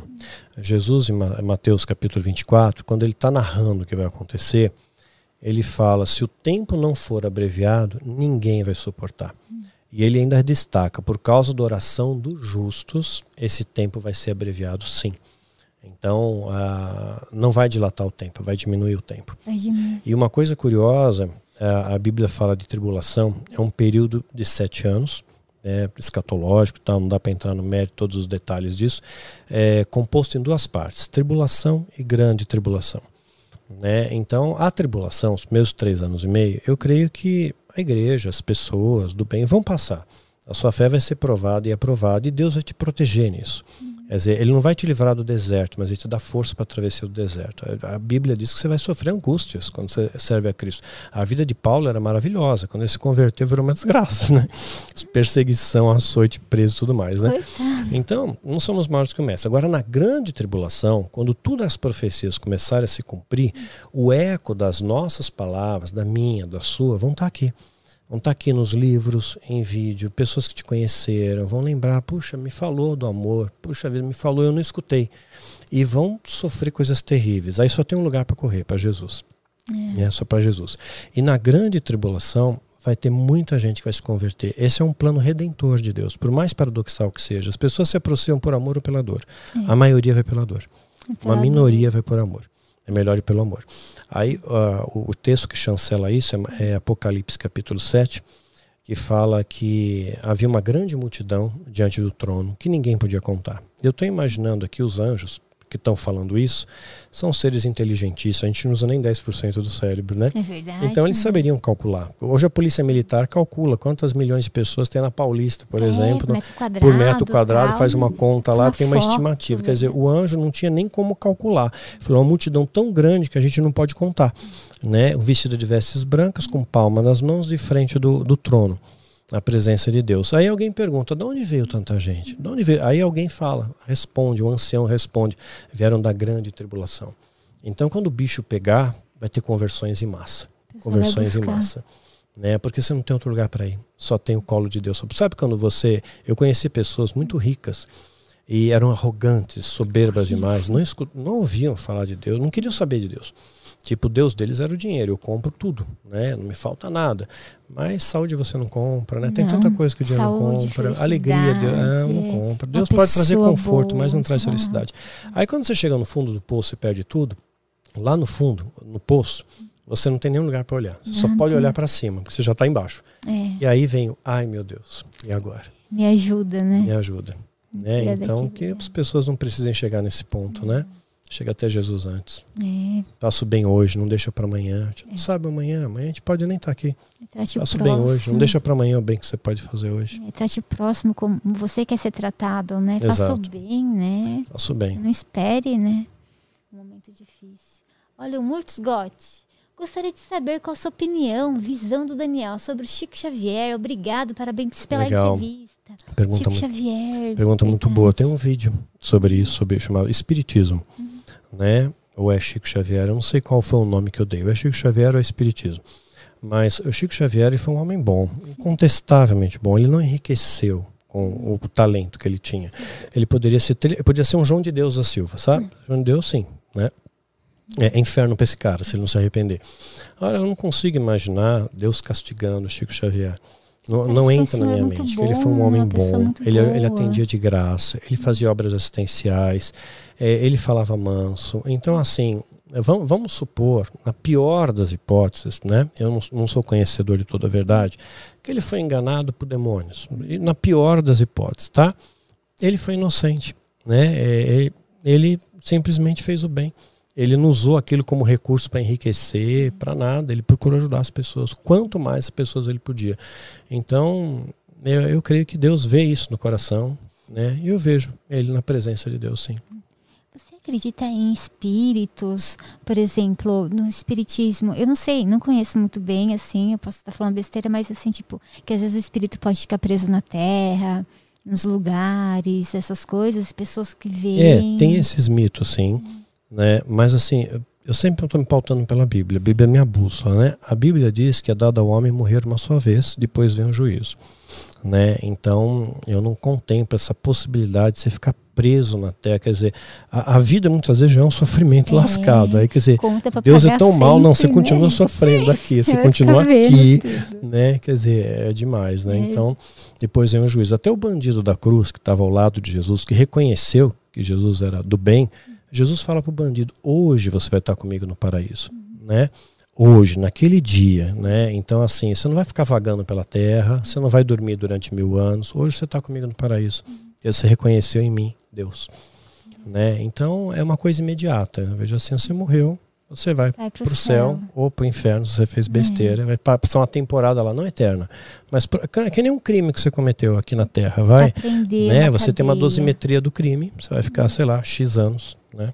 Acho que é pra... se arrepender do pecado. É, se arrepender, entender. Sofre uma consequência, porque a Bíblia diz tudo que você plantar, você colhe. Tem uma é. consequência. Quer dizer, toda a maldade que você faz tem uma consequência na terra uhum. e, e, tem um desdobramento disso posterior também. É. Vê que as pessoas más, elas não prosperam. Não. Ela, elas ficam por um tempo, elas uhum. podem até é, ter uma notoriedade. Posso pensar o exemplo maior da maldade na história. Pegar Hitler, por exemplo, ele triunfou durante anos. Ele foi o cara. Mas teve um fim terrível. É. Terrível. O Tiago de Lateia. Se os anjos caídos forem perdoados, não há uma injustiça com inocentes que foram oferecidos em sacrifício em nome deles? E aí? Bom, anjos caídos são filhos de Deus também. É. Quando é, Jó capítulo 2 fala que vieram os filhos de Deus, que são os anjos, uhum. perante ele, e veio também Satanás dentre eles. Então, Deus não fechou a porta nem para o diabo, a porta do céu está aberta para o diabo. Quer dizer, ele tem acesso à sala do trono, uhum. mas ele deixou em aberto, porque Deus é amor. Dentre as pedras que Satanás recebeu, nove pedras, ele recebeu uma chamada de turquesa. Uhum. A turquesa, pelos judeus, é um símbolo dos céus. Era como se Deus dissesse para o diabo: Olha, estou te dando essa pedra aqui, memorial, para você guardar com você. Não importa por onde você vá mas eu quero que você nunca esqueça de onde você veio. Sabe? Como se fosse mais ou menos assim. Né? E Deus é misericordioso, são filhos também. Então eu creio, eu creio, no meu entender, que o amor de Deus se estende a todos. Jesus morreu por todos, né? por todos nós. Né? Tem vários textos na Bíblia que colocam essa questão ampla. Né? É, Agora, a questão de, de, sacrifícios, tem seitas que realmente fazem sacrifícios humanos. Vou pegar uma histórica que é conhecida, os astecas, por exemplo, matavam em escala industrial. Né? Ofereciam aos deuses. Para eles não era um demônio, eram deuses. Para abençoar a colheita, tudo, e matavam muita gente. Segundo os espanhóis, eles matavam 20 mil pessoas em 18 dias. E o relato dos espanhóis parecia exagerado. Né? Posteriormente, historiadores, teve um documentário na Discovery, que fez e realmente provaram que a cada dois minutos era possível executar uma pessoa dentro do rito asteca, que era horrível, né? É, tirava o coração pulsando da pessoa tal. É, era macabro o negócio. O filme Apocalipto do Mel Gibson se aproxima muito disso. Quem não viu, fica a dica para ver. Vocês vão ver como é que era a crueldade dos astecas. Então eu creio que as vidas oferecidas em sacrifício imediatamente estão no céu, na presença de Deus.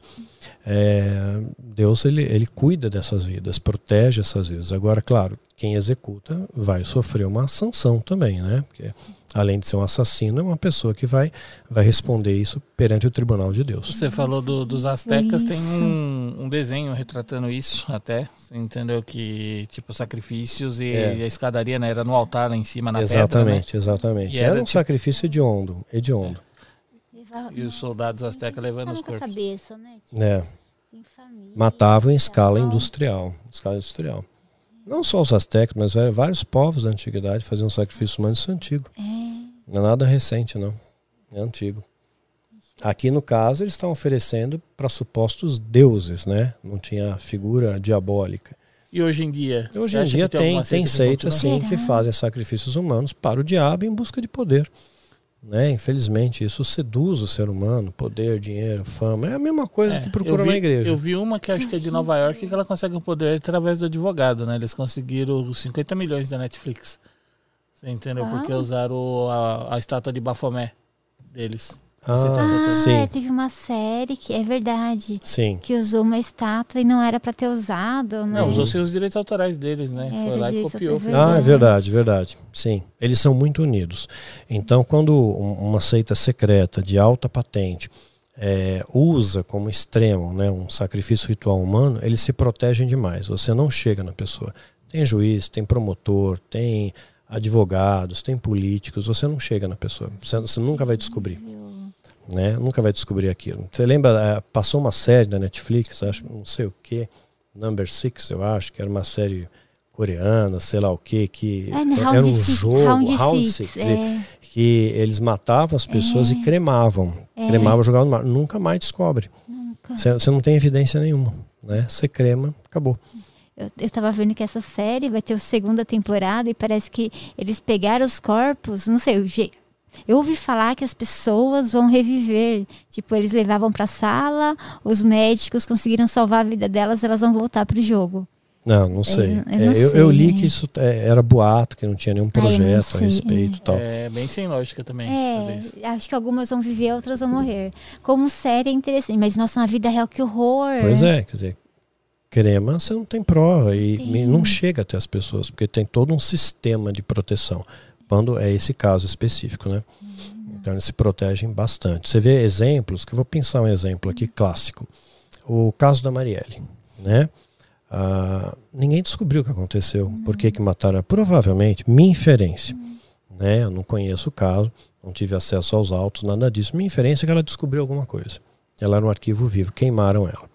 Eu me lembro muito bem que o delegado que estava conduzindo o processo, ele falou, acho que foi no Fantástico até, ele, ele chegou nos atiradores e ele falou: Eu estou muito perto de chegar no mandante. Em poucas semanas eu chego no mandante. O que, que fez o escalão superior dele? promoveu ele. Colocou outro cara no lugar, isso tá, é, qualquer um pode pesquisar. é, deram uma promoção para ele fazer um curso na Itália, mandaram o cara para a Itália com a família para fazer um curso sobre a máfia italiana. Tiraram ele do caso. Tá chegando perto demais. Nossa, né? Tá Colocaram outra pessoa. Tá vivo, sim. É, deve, obviamente deve ter ameaçado a família por inferência. Ameaçado. Ou você aceita isso, ou a gente mata você e sua família. Então ele aceitou, foi para a Itália fazer o curso da máfia italiana e saiu do caso e outra pessoa entrou no lugar. Então eles se protegem, se protegem, nunca vão chegar.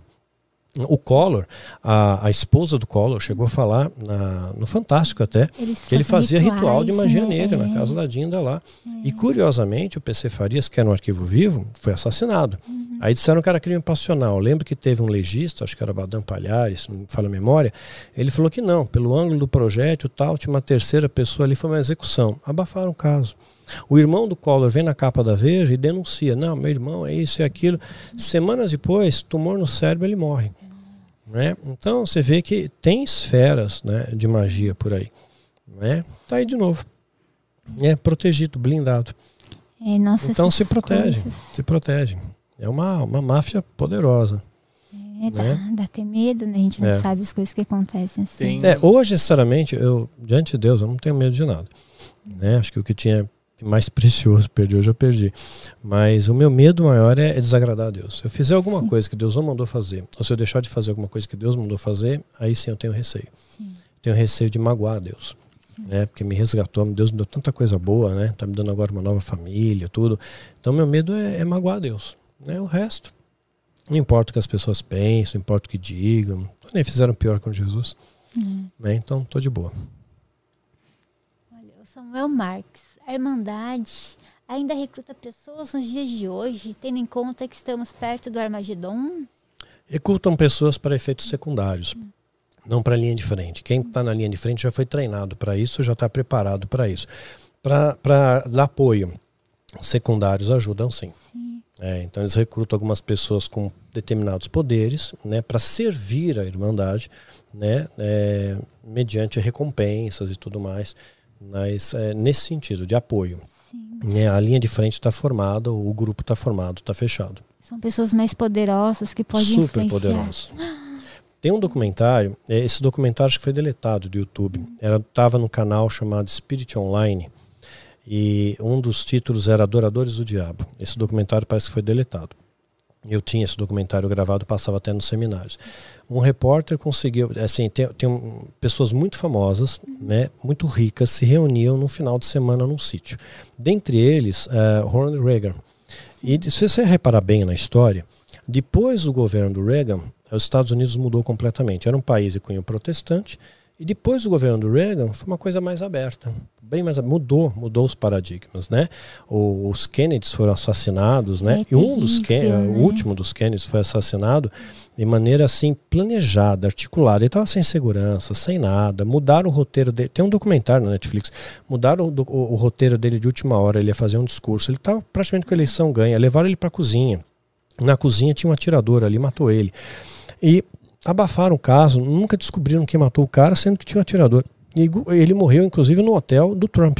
Era o hotel do Donald Trump, né? morreu lá. É, curiosamente, né? Sei lá, não estou afirmando que não, foi o Trump, não. mas uma coisa curiosa, né? É, era dele o, o, hotel.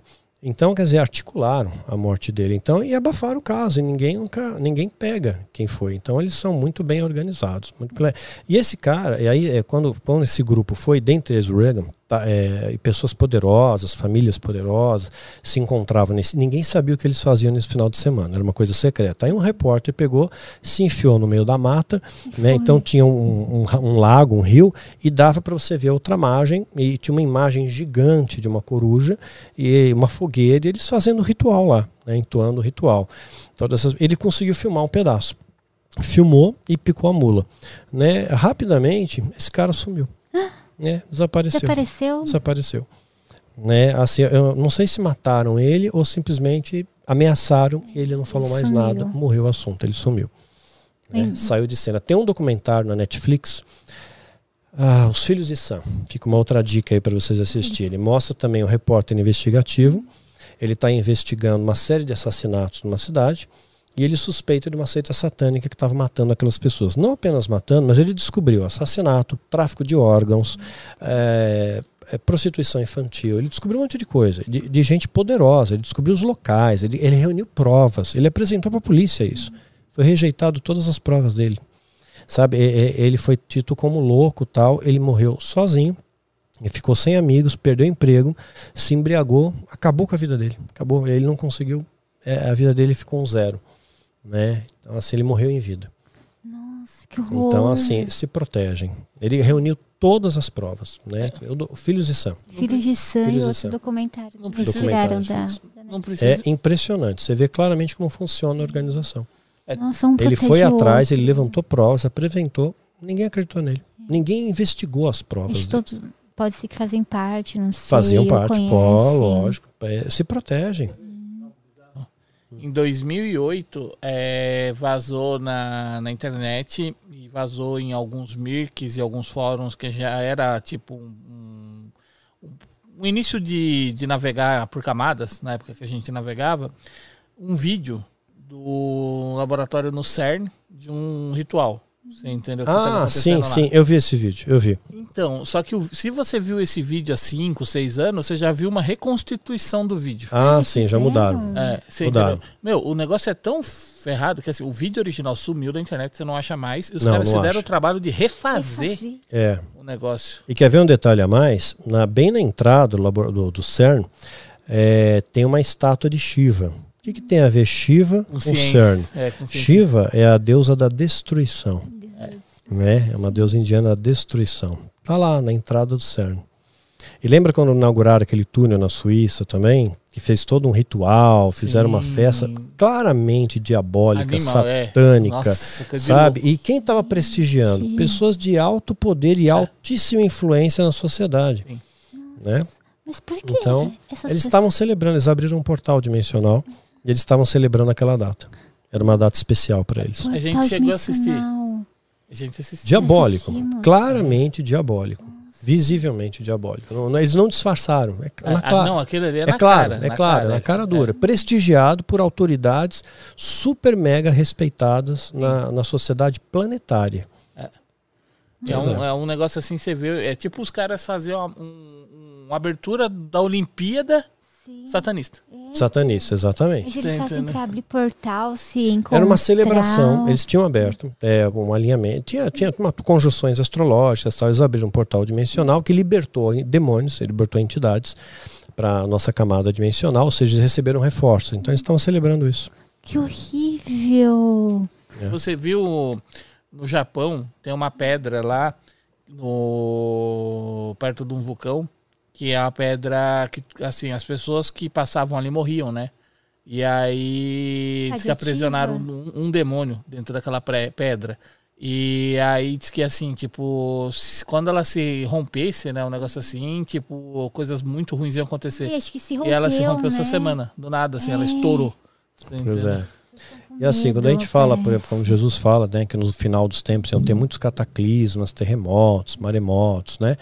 Hoje a gente tem a colaboração das ondas HARP, que colaboram bastante para isso também, eu já, já falei isso em vídeo, mas é curioso quando você observa da década de 50, onde a, que a figueira floresce, ou seja, Israel torna-se nação, para cá aumentou em 80% os cataclismos mundiais. É Oite, é, aumentou tsunami, muito. Sempre teve furacão, é, tsunami, mas nunca teve tanto quanto teve tem agora. É, diabólico. Era um ritual visivelmente de exaltação, eh, de exaltação ao diabo. E prestigiado por pessoas muito poder, de muito poder e prestígio na sociedade.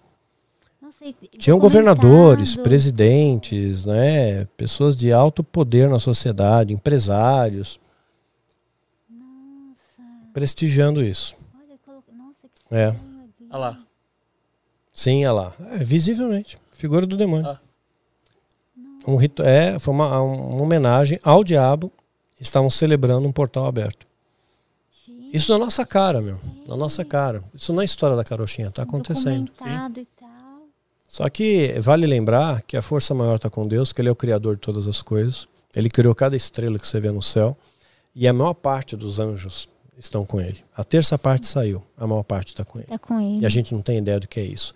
A Bíblia diz que um anjo, um anjo só, derrotou um exército de Senaqueribe. Tinham 185 mil homens Nossa. nesse exército. Um anjo acabou com 185 mil Muito homens. E a Bíblia diz que esses anjos, Deus dá ordem para acampar ao nosso redor, ao redor do justo. Então a gente não tem ideia assim do, do privilégio que a gente tem. Sendo protegido sempre. Sabe? Estamos protegidos por eles, sim. Estamos guardados por eles. Ô príncipe, você falou que acha que não vai ter eternidade no inferno. É quem você, quem comete blasfêmia contra o Espírito Santo ou nega Jesus, ele não vai ficar Boa. eternamente no Inteligente pergunta, ótima, inteligente. Tem um vídeo no meu canal sobre isso chamado Possessão Demoníaca e Blasfêmia. Lá eu explico melhor. Em poucas palavras, a blasfêmia era, era uma característica bem voltada para a época de Jesus. Então, assim, quem negou Jesus, que viu os milagres, que ouviu as pregações e, assim, é, tripudiou Jesus, cuspiu em Jesus, bateu em Jesus, ali foi o maior ato de blasfêmia. Né? E no, na cruz, Jesus fala: perdoa, porque eles não sabem o que fazem. Nossa. Quer dizer, o amor de Deus transcende a nossa compreensão. É. Né? Mas eu explico isso melhor no vídeo. É, Sabe, o amor de Deus transcende a sua lei. Né? É muito maior do que a gente imagina. Ele te alcança. Você pode fugir do amor de Deus para onde você quiser. Ele vai lá e te alcança, ele te acha. Lugar. No fundo do poço ele te acha. Tem uma passagem bíblica que eu gosto bastante. Estava tendo uma tempestade, os discípulos estão dentro do barquinho Jesus está puxando um ronco dentro do barco. Estava dormindo, né? Deus. né? Tava dormindo. Aí os discípulos em desespero, pô, Jesus acorda, o barco vai afundar, meu. E ele pega fala: caramba, vocês não têm fé, meu, né? E ele pegou, repreendeu a tempestade. Quando Jesus repreende algo, quando era uma causa natural, porque tem doenças e causas naturais, nem tudo é do diabo, tá? Se fosse tudo do diabo, a medicina não serve para nada. É. Você vai para a igreja, pastor ora, está curado, né? Então não é assim. Tem doenças e causas naturais, doenças que o demônio pode causar, em casos muito pontuais, sabe? É a minoria. Então, quando era uma doença de causa natural, Jesus falava: levanta e anda, ser curado. Ponto. Quando era um demônio que causava doença, ele expulsava o demônio que causava aquele quadro sintomático. Então, ele repreendia o demônio. Quando Jesus repreende a tempestade, me dá a impressão, pela minha ótica, que havia uma entidade que causou aquela tempestade. Né? Que é, então, segundo o satanismo, seria Dagon, hum. príncipe dos ares. Então Jesus repreendeu. E aí os discípulos ficam tão pasmos e falam, em, comentam entre eles: quem é esse homem? Quem é esse cara que até os ventos e o mar obedecem? Isso que me chamou a atenção em estudar a Bíblia. Uma vez um pastor falou para mim: Você quer poder, cara? Eu falei: Claro que quero poder, né? Por quem não quer, né? Eu vim do satanismo, era a sede, né? Leia a Bíblia, conheça a Bíblia. E aí eu não sabia como ler, caí nesse texto aí. Eu falei: Pô, quero conhecer quem era Jesus. E comecei a pesquisar Jesus, comecei a pesquisar a vida de Paulo e vi que a vida de Paulo piorou. Não era aquilo que eles falavam para mim, que ia de bom para melhor. E Paulo piorou, meu. ele foi preso, ele foi açoitado, ele foi apedrejado, sabe? E, e, é, e, é, tão surreal, no momento que a Bíblia narra, em Atos, que ele foi apedrejado, consideraram que ele estava morto. Uhum. Tanta pedrada ele tomou, jogaram ele para fora da cidade, porque aí ele ia ser comido pelos cães, né, pelos animais tal. É, só que de repente os discípulos cercam, oram sobre ele e ele fica bem. Né? No dia seguinte ele está pregando. Né? E nesse momento histórico que eu acho, minha inferência, que ele subiu ao terceiro céu. A Bíblia fala que Paulo teve uma experiência de uh, ser levado por Deus ao terceiro céu, ao paraíso. Né? Foi levado para o paraíso, a presença de Deus. Ainda ele fala: o que eu vi lá, o que eu vi, são coisas inefáveis. Eu não posso contar para vocês. Vocês não vão entender. Vocês estão no leite, Além, vocês não vão né? entender. Mas ele deixou pistas na, nas suas epístolas. Se você montar o quebra-cabeça, você sabe o que ele viu. Eu tenho um vídeo chamado A Justiça do Amor eu monto esse quebra-cabeça. Ah, daí você né? uma conclusão é, do que ele pode sim, ter ele visto. jogou uma aqui, uma frase ali, você vai montando o quebra-cabeça e vê exatamente o que ele viu. Que legal. Né? Então, é uma experiência. Essa experiência que ele teve com Deus é, transcendeu tudo. O que importa é a experiência. Quando você tem uma experiência com Deus, você pode ouvir falar de Deus, agora a experiência é outra. É, Sem experiência, nada te abala. Hoje eu enxergo a Bíblia com, sem relevo as palavras para mim. Nossa. Né? É maravilhoso, né? Porque tantas histórias e às vezes a gente passa por aquilo e é tão parecido, né? E, é. e serve de força. Sim, força de inspiração. É. A Tami, qual o propósito da tipagem sanguíneo? Não tem um propósito, isso aí é biológico, é como a gente tem tipo cor de, de olhos diferentes, tom de pele diferente, é biológico. Tipo de sangue né? da pessoa não influencia em nada. Tem nada. Não tem nada a ver, não. Tem mais um aí? Aqui. Tem, tem algumas que eu não li ainda. Samuel Marx, o uso de artes mágicas é pecado? Depende do que você chama de artes mágicas, né? Então, por exemplo, você usar é, cristais, né? É, pedras, lembrando, as pedras. Era usar, Deus deu para Lúcifer nove pedras, os sacerdotes tinham pedras nas suas vestes sacerdotais, os reis tinham pedras nas coroas, a Jerusalém Celestial tem pedras também. Então, pedra foi uma coisa criada por Deus, elas têm sim, emanam uma energia, os egípcios já sabiam disso emana uma energia, captura a energia negativa, transforma em positiva. É, Tem até um, um, vídeo que eu gravei chamado Hálito de Anubis, para as pessoas fazerem uma experiência em casa, né, para você ver se a sua energia do ambiente é boa ou não né? Porque a energia de uma entidade negativa traz coisas ruins, uma energia positiva, coisas Se pegar sal, sal de cozinha. Sal jogar nos cantos. É, né? e o sal é, fala muito de Bíblia, o sal. sal grosso o incenso. Também. E as pessoas acham que incenso é satânico. Deus mandou fazer o um incenso no tabernáculo. O tabernáculo tinha incenso e representava as orações do povo. Então, o incenso não é do diabo, quem fez foi Deus. O diabo ele só demoniza aquilo é, para você não usar. Né? Então, o incenso é bíblico, é de Deus. Então, por exemplo, o, o, sal também é muito usado na Bíblia, mas vou pensar isso. Pegar sal simples, não precisa ser sal grosso, não. Só põe um copo d'água, põe sal.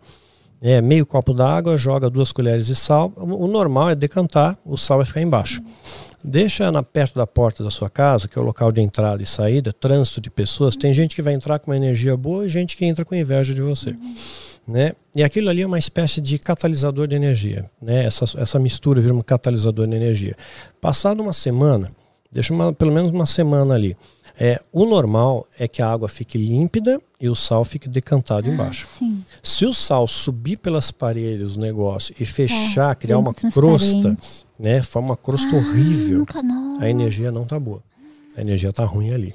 Então você precisa redefinir algumas coisas, Fazer tomar mais cuidado com quem entra na sua casa, orar para Deus proteger a sua casa, pôr louvores para sua vida, né? Então redefinir um pouco os seus pensamentos, né? Às vezes você é muito ambicioso, você é egoísta, você fala mal dos outros, você está traindo uma energia negativa.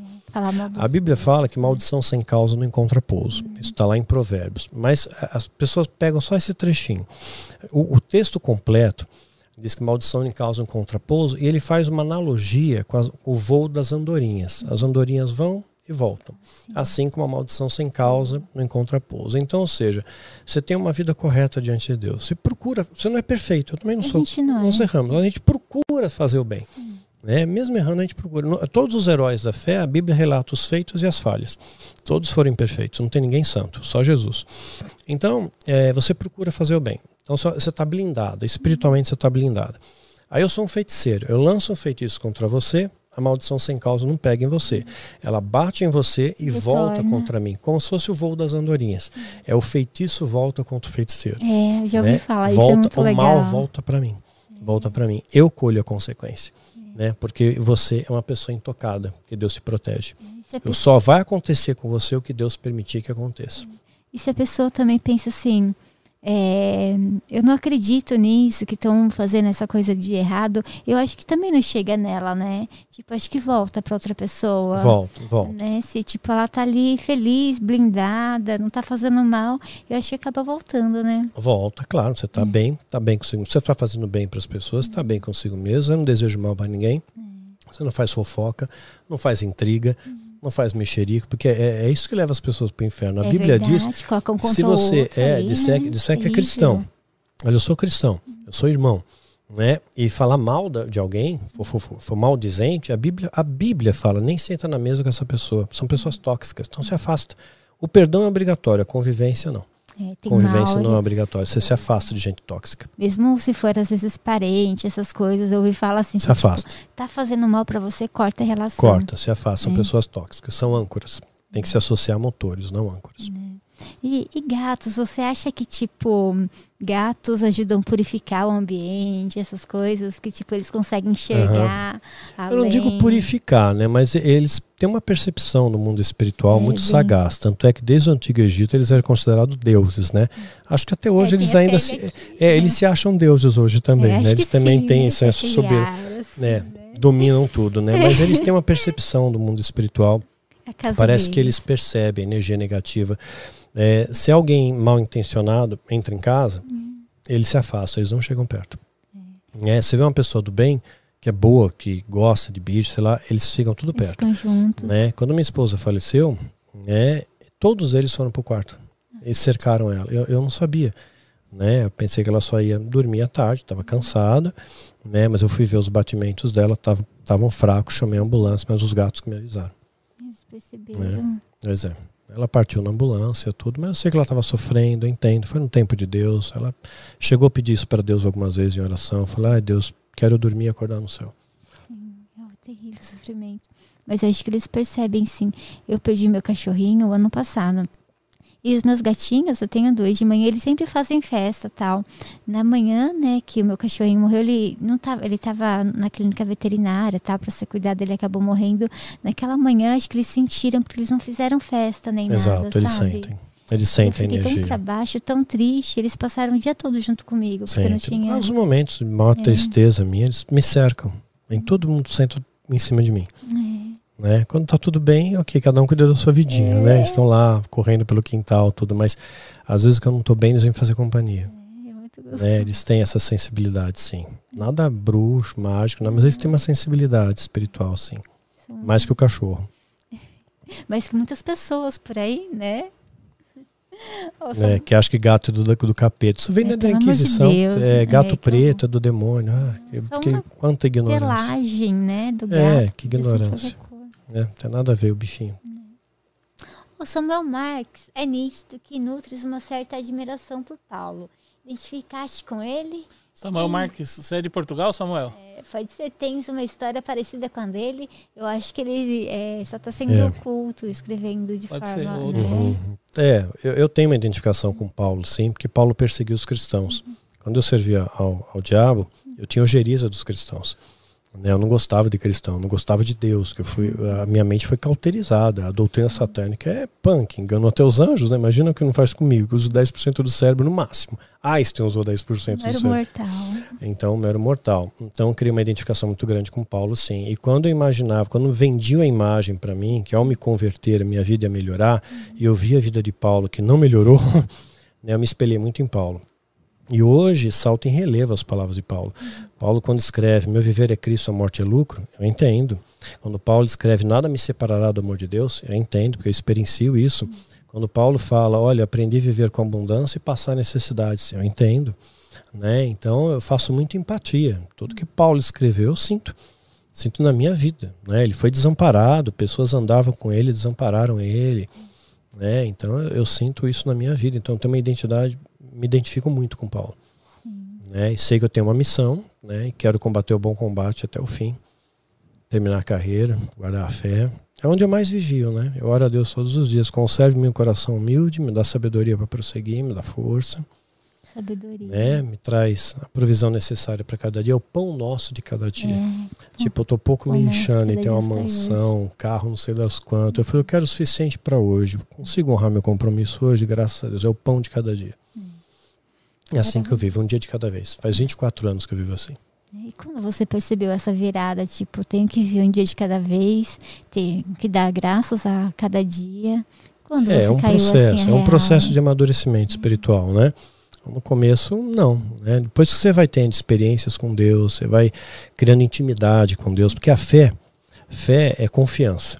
E você não confia em quem você não conhece. Não, Né? Você tem que conhecer. tem que conhecer Então, para conhecer, eu tenho que conhecer a palavra de Deus. Tem que conhecer as escrituras dentro do contexto. Não adianta só ler, eu tenho que estudar o hebraico, aramaico, latim, grego, entender o contexto de época. Porque tem, tem exemplos que o satanismo usava, por exemplo, que para confundir a sua mente. Ah, Deus era mal. Deus, quando mandava o, seu, o exército de Israel destruir uma cidade, matava os homens, mulheres, crianças e animais. Que Deus é esse? É, né? Aí, com mais maturidade, eu vejo de outro olhar. Né? Era um ato de misericórdia de Deus, por mais paradoxal que seja, porque se você destrói os homens, né, a força de defesa da cidade, as mulheres seriam feitas escravas sexuais, as crianças seriam escravizadas, né?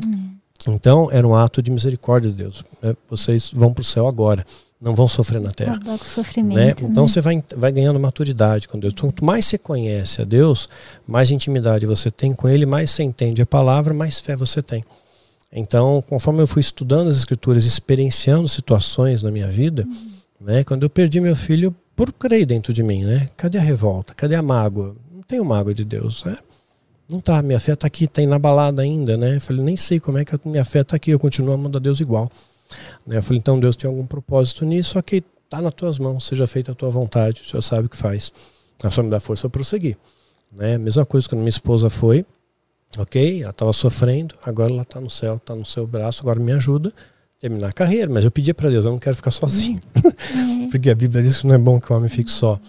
E assim, é, tinha muitas seguidoras que me assediavam, né? Jura? Você Muito. recebia muita DM? Ah, muito, até hoje eu recebo, né? Muitas seguidoras. Agora diminuíram, porque eu casado, tudo, né? Mas recebia muito assédio das seguidoras. Assédio, assim, de mandar nudes, sabe? chegava nos extremos, né? É, o seu homem da minha vida, eu vou casar com você, a profecia tal. Então, ah, eu li aquilo ali falei, bom, será que Deus tem alguém dentro dessas, né? Me mostra, né? Me mostra logo. Mas assim, era uma coisa tão exagerada, tão estereotipada, que dava medo, né? Estranho, É, Tipo é assim, é- é- era uma. é, parecia uma obsessão, sabe? Era uma fã obcecada, né? Eu falei, não, não, não, não são essas, então vai ser quem o senhor quiser. Aí, como a Dai eu já conheço há 10 anos, minha ovelha, colunista do portal, líder do MGL, começou a frequentar mais minha casa, até para dar apoio para mim, porque eu, eu vi a filha dela crescendo, a Alissa, a gente sempre teve uma ligação muito positiva. Eu fui conhecendo ela melhor, né, a gente foi vendo que tinha muita coisa em comum. Né? Eu, sou, eu sou viúva, ela é separada, né? É, separada é, por, por parâmetros que a Bíblia dá amparo. Né? E a gente pegou, começou a se gostar, começamos a namorar. Falei, bom, É a então, pessoa certa. é essa pessoa certa. Então Deus me deu uma nova família. Porque é, sozinho eu não ia conseguir. Sozinho é muito difícil. A gente é feito para viver em dupla. em sociedade, né? em grupo. Aí eu tenho outras sociedade. responsabilidades, sabe? Tem, que, tem duas crianças, né? Para ajudar a educar, criar, tudo. Tem uma, tem uma mulher do meu lado que me ama, que é meu bem, que me apoia. Então isso faz toda a diferença. Eu pedi para Deus, traz a pessoa certa, meu Deus, meu, sozinho eu não vou aguentar ficar, eu não aguento ficar sozinho aqui, né?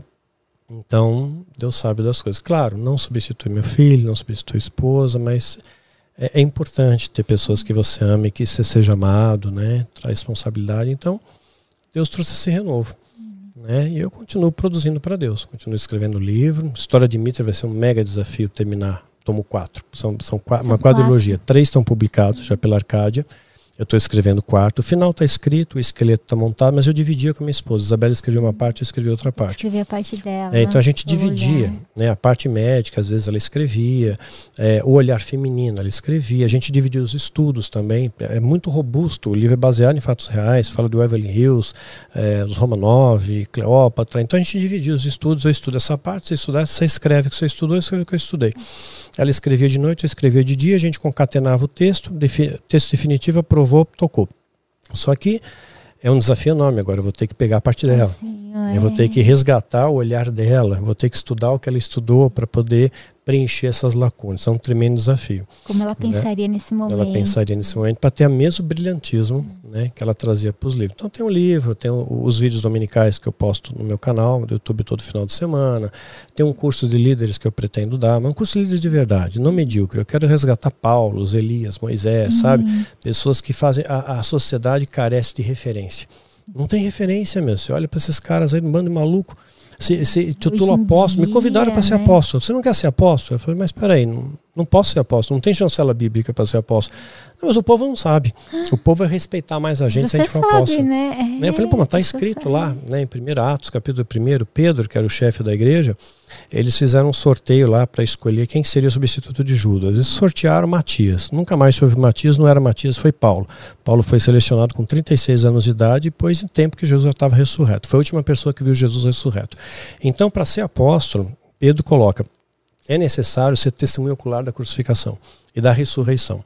Então, depois, entre a, a, crucificação de Jesus e a morte dele e a ascensão dele, passaram passou 40 dias. 500 pessoas viram isso. Essas 500 pessoas tinham a chancela de ser apóstolos. Barnabé, por exemplo, tinha a chancela de ser apóstolo.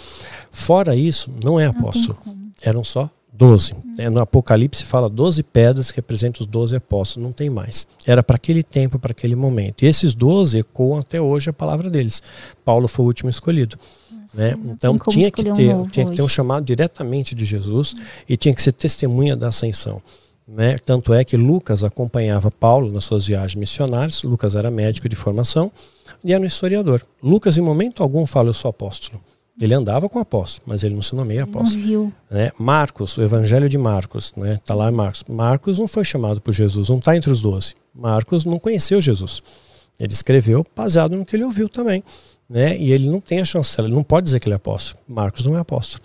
E queriam te nomear apóstolo. É, então eu, aí as pessoas começaram a formar uma colisão apostólica e me convidaram para ser apóstolo. Aí eu falei, mas não tem chancela. Ah, mas o povo não sabe, as pessoas vão respeitar mais a gente. Vai vir mais gente para o nosso lado, vamos ganhar mais dinheiro com isso. Tudo era monetário. Né? Eu fiquei chocado. Fui convidado para política N vezes. E, e, a proposta era sempre grana. Eu falei, meu, não vou mudar nada na política. A máquina está toda corrompida, está é tudo contaminado. Vou mudar o que na política? Não, é só ganhar dinheiro, que se lasca o dinheiro. Eu não vou levar nada prefiro, dessa eu, não, é, não tenho nada. Minha casa não é aqui. É. é minha casa está no céu. Isso aqui é passageiro, é temporário. Que bonito que você pensa assim. É. É bom. Eu também concordo, porque, nossa, o Ian Bolzan Batista, Mastral, fala um pouquinho sobre Jared Kushner. Não sei pronunciar, desculpa. Uhum, é o genro do Trump. ah, e sua influência na geopolítica mundial e que co corroboraram para a vinda do anticristo. Na verdade, o genro do Trump tem um ótimo relacionamento com Israel. Ele é judeu. Uhum.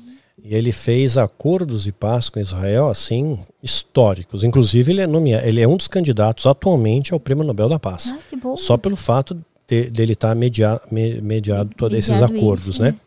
Então, uh, ele, ele não é o anticristo, mas eu posso dizer que ele é um grande colaborador. É um grande colaborador, ele está preparando Bem, assim, a plataforma, o, o ambiente, claro. Com toda certeza, é um colaborador. Que medo. Ô Murilo César, parabéns. Gosto muito do Daniel. Sou adventista, mas gosto de escutar os ensinamentos dele. Legal. Isso é legal, né? Isso é bacana. Então, assim, fica a ressalta, a ressalva aqui, né? É, eu não posso julgar o adventista, não posso julgar a congregação cristã do Brasil, não posso julgar o muçulmano, o budista. É Deus que julga o coração.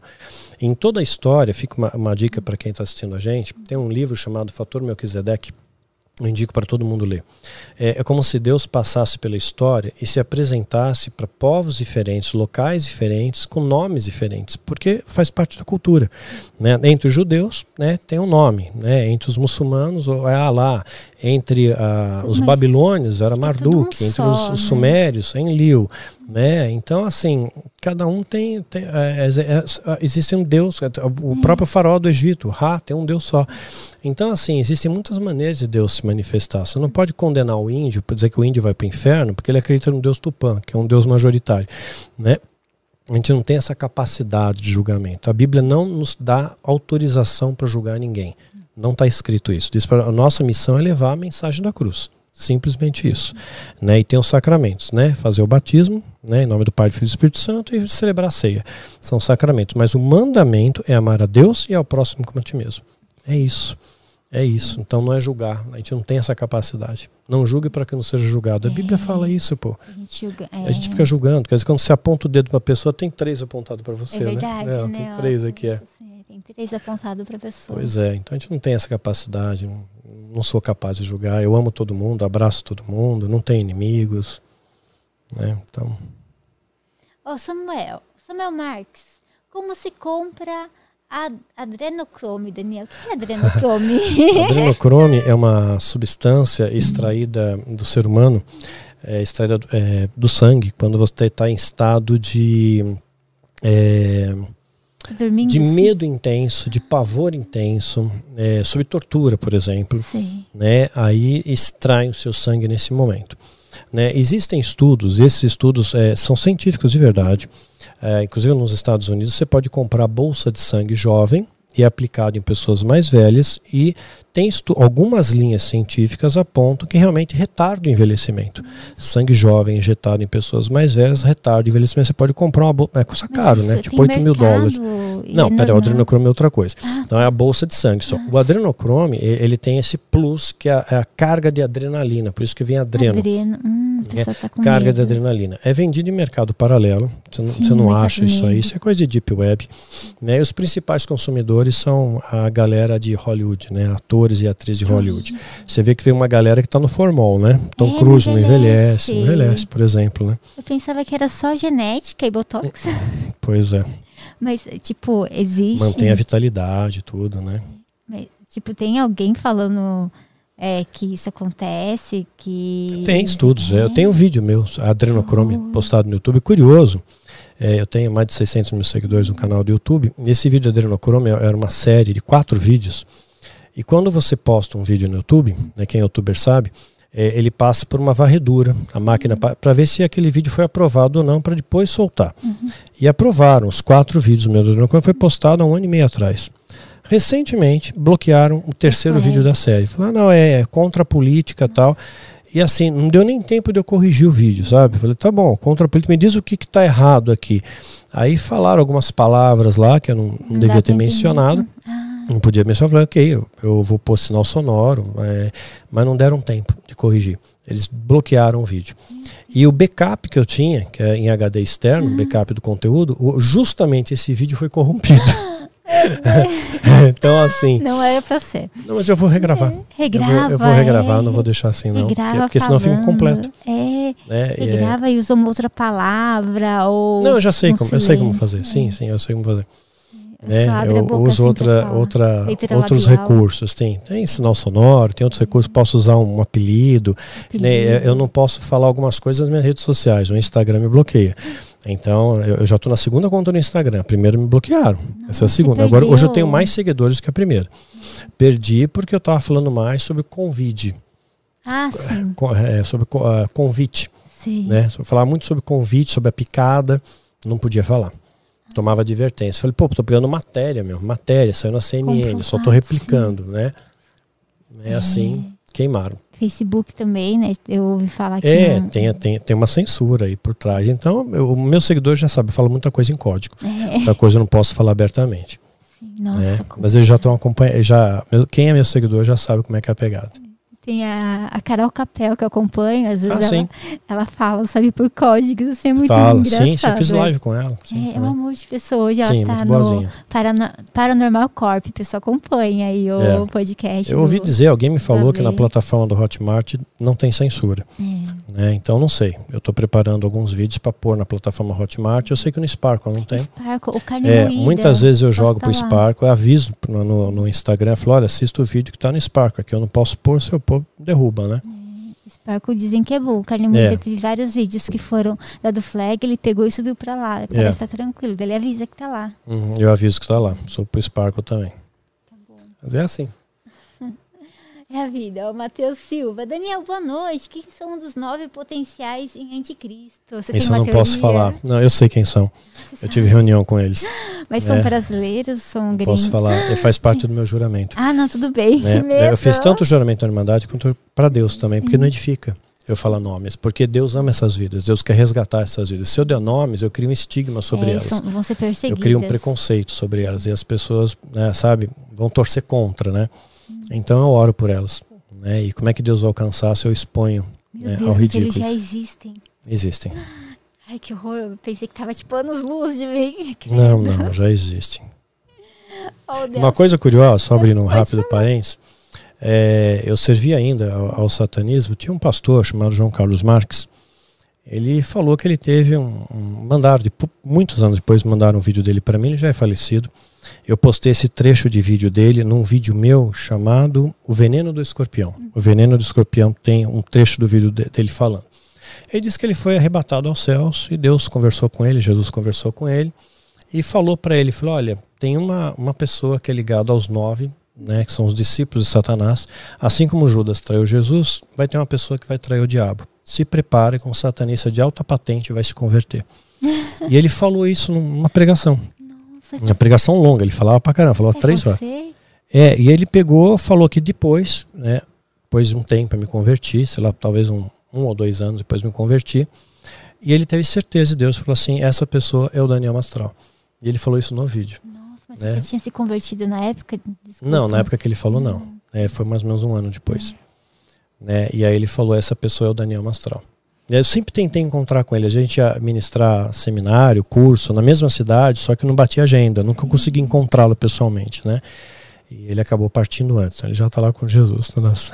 Tá olhando por nós. Você vê que coisa doida, né? Nossa, não acredito que ele citou seu nome. Meu citou Deus, meu nome. Falou assim: um, uma das pessoas de alta patente do satanismo vai se converter. Pode te preparar. Né? E aí, quando me converti, ele falou, eu falei, é o Daniel Mastral. Esse era a pessoa que Deus tinha me mostrado que ia se converter. Dizer, Deus tinha um plano, sabe? Assim como Moisés, vai, ele cresceu no Egito. Ele foi aculturado pelo sistema egípcio, né? E ele foi usado por Deus para libertar o povo do Egito. Uhum. então, é muito louco isso. Né? Você acha que tá, tipo, tudo é pré-escrito? Tipo, a nossa vida, o traçado já está pré-determinado o que a gente vai fazer nessa vida? Eu acho que para algumas pessoas, sim. Ah. É, a Bíblia diz que muitos são chamados, mas poucos escolhidos. Muitos são chamados para salvação. Deus quer salvar todo mundo, mas poucos escolhidos para serem líderes. Né? No exército tem menos líderes e mais liderados. Então você precisa de pessoas para apontar o caminho para o povo, para ensinar a verdade, para ser referência. É então guiar, esse sim, né? tipo, é o João Batista, né? É o Elias, é o Eliseu, é, é os profetas nacionais que chamava antes, né? Hoje em dia não existe mais profetas nacionais, acabou. É o que está registrado na Bíblia é que a gente precisa saber. Não existe mais o cara que vai dar direção para o povo. Né? Você fala o que a Bíblia diz. Esse é o profeta Jesus. Você reproduz o que a Bíblia diz já está consumado. Porque a, a, Jesus falou né, que a, a lei e os profetas terminaram com João Batista. Tem até um vídeo meu chamado Profetas do Novo Testamento. Então, se vem alguém dizendo aí, assim diz o Senhor, porque agora o mundo vai acontecer. Uma coisa grande, né? Você pode ter uma revelação de Deus regional para tua família, para tua uhum. igreja, tal, mas não assim globalizado. Uhum. É, então isso não existe mais. Isso passou, passou a era dos profetas. Terminou com João Batista. Muito legal isso. Ô oh, Delcio, Daniel, você acredita que exista perdão para Lúcifer? Salve, salve Delcio Cunha. É. O perdão de Deus ele está muito ligado ao arrependimento, né? Então ele não, não classifica né, X, Y, Z. Se você se arrepender, trouxer frutos de arrependimento, você está salvo. Então, demente, é, é a livre escolha de cada um. Né? Então, pessoas, você vê pessoas na Bíblia que era impossível assim dizer, pô, esse cara aqui nunca vai se converter. Né? E de repente mudou a história né, como Zaqueu. Vai, Zaqueu era chefe dos cobradores de impostos. Os judeus odiavam cobradores de impostos, mais o chefe do cobrador Zaqueu. E Jesus passa por ele e fala: vou jantar na tua casa. Se convidou para jantar. Né? Se convidou para jantar, jantou, Zaqueu se converteu. E ele roubava, galera, roubava seus compatriotas, roubava seus. É, sabe, é, ele era judeu também. Então o imposto era 10, ele cobrava 20 e embolsava. É, então, é, ele se arrependeu e mostrou frutos do arrependimento. Ele devolveu o dinheiro para todo mundo que ele roubou quatro vezes mais. Ele deu Nossa, com juros e correção monetária. Nossa, que Quer dizer, ele se arrependeu e mostrou frutos do arrependimento, é. como bandido da cruz. Né? Quer dizer, estava condenado, ele já estava perto também, da morte. Né? né? É, então, assim, é, havendo arrependimento e fruto de arrependimento, uhum. né, Deus perdoa. Ele não está classificando isso. Deus não vai perdoar os anjos caídos. Onde está escrito isso? Não está escrito. Né? Perdão de Deus alcança todos, desde que haja arrependimento. É. Nossa, muito lindo. Mais algum? Ó, o príncipe. Gente, vamos ler essa última. É. Tem quatro? Ah, então tá bom pra Tá bom, liberar é. o Daniel também pra jantar. É. É. Quer ir no banheiro. Pois é. Quiser fazer um tipo simprão, né? Tipo, sabe, rap, tipo, Rapidinho, tá. Esse Tá, rapidão, três, beleza. ó, Vou ser bem rapidão. objetivo. Tá. Respostas rápidas. Esse aqui o diabo fica solto no mundo, porque quando ele se apresenta diante de Deus, em Jó 2:1 e Jó 2:2, é, diz que os filhos de Deus se apresentaram perante Deus, dentre eles Satanás entre eles. Aí Deus pergunta para o diabo: onde você vem? De onde você vem? Ele fala de andar pela terra, de passear por ela. Interessante que no início, lá na, na história embrionária do ser humano, Satanás só estava atento ao paraíso. Ele estava lá, a localização geográfica dele era ali. Aí depois, com o pecado, ele ganhou uma expansão territorial Veio pra cá. né, ele veio para cá, mas ele tem acesso à sala do trono. Assim, ele pode, assim como ele fez com Jó, ele pode chegar diante de Deus. Deixa eu tocar em fulano. Posso tocar no Daniel? Quero ver se ele é fiel. Por exemplo, né? Quero testar a fé dele. Pode. Na permissão de Deus, você pode passar. Jesus falou que a gente ia passar angústias, dificuldades. Não, não, não tem uma promessa fácil, né? Ó, mais uma do príncipe. Você vê coisas do mundo espiritual ainda? Você via? Muito esporádico. Não, isso não é uma coisa pontual, senão eu ficaria louco. Sim, eu né? acredito. E, e eu me questionaria minha sanidade É, mental, porque é. tem uma diferença de visão e de, é, e de delírio. Sim. Né? Você pode estar com esquizofrenia, você É. tem visão o tempo todo, né? Então, assim, esporadicamente, pontualmente, eu tive algumas coisas, né? Às vezes eu sinto a presença angelical, uma presença negativa, mas são coisas pontuais, né? Não é o tempo inteiro, senão você enlouquece. Eles te falavam alguma coisa ou não? Só Hum? estavam. Ele, essas presenças eh, te falavam alguma coisa? Não, depois de convertido, não. lado? Eu sentia a presença só, bem ou mal, né? E, mas quando fazia parte do engano, às vezes falava algumas coisas. Né? E al- alguma, algumas coisas pontuais, casos pontuais, né? Sabe? Não, não é o tempo todo, dá para contar nos dedos da mão. Né? Que Deus me deu o privilégio de contemplar anjos, e aí sim, anjo é chamado também de malachim, né? São os Já mensageiros de viu Deus. anjos? Algumas vezes. Ai, que legal. É, é indescritível. Ai, é uma experiência que eu não tenho vocabulário, eu sou escritor, eu não tenho vocabulário para expressar. Tem Nossa, um, um anjo que ser. acho que é o Fanin, né? Que é aquele que. Ele é tipo vários olhos, né? Se eu não me engano. Sei, eu- os que eu vi, assim, foram poucos, né? Mas Parecem tem uma a aparência humana, eram humanoides, Sim. aparência humana, mas com, sei lá, uma energia, um poder, assim, indescritível. Deve ser Indescritível. maravilhoso. Que legal. Oh, Powered by Phrases. Daniel, você pode comentar sobre o documentário Zen Eu não vi esse documentário, não, não sei, não sei do que se trata. Ó, Samuel Marques. Daniel, fala sobre Abaddon, o céu nublado tem aparecido ultimamente. Tem alguma coisa Ah, a ver? não, não, não. Eu acho que isso está mais ligado a, a fatores de poluição, é, buraco da camada de ozônio, é, ondas HARP, né, que, que existe, que é real, que é fato, é incontestável, rastros químicos, enfim, né? Mas é Mas isso, nada a ver com isso. poluição. Então tá. Obrigada, Daniel. Ah, eu que agradeço. Obrigada, tava Ah, muito teve bom conversar com aqui. você. Hum. Ai, eu fiquei muito feliz, foi muito bom. Obrigado, obrigado pelo carinho, viu, gente? Pessoal, acompanha o Daniel também, tá tudo na descrição do vídeo. Obrigada a vocês por acompanharem a gente até agora. Vocês são maravilhosos. Daniel também. Obrigada, Obrigado, Daniel, viu? Siga a gente na rede social, danielmastral.oficial e siga no canal do YouTube. Tem bastante conteúdo para vocês. Maravilhoso. Valeu. Fiquem com Deus, pessoal. Pessoal, amanhã a gente volta às três da tarde com o Edson Castro, do blog Manual do Homem Moderno. É canal do YouTube, mas é blog do Manual, é, Manual do Homem Moderno, beleza? Vocês pediram bastante, ele vai estar aqui. E sexta-feira. é, eu estive agora à tarde, estaremos com o Esteban pelo Mundo. É, canal de viagens a partir das três horas da tarde. Beleza? Aguardo vocês, pessoal. Fiquem com Deus. Fui! Obrigada, Valeu, Daniel. obrigado, É querida. Tchau, tchau. Obrigado pelo carinho.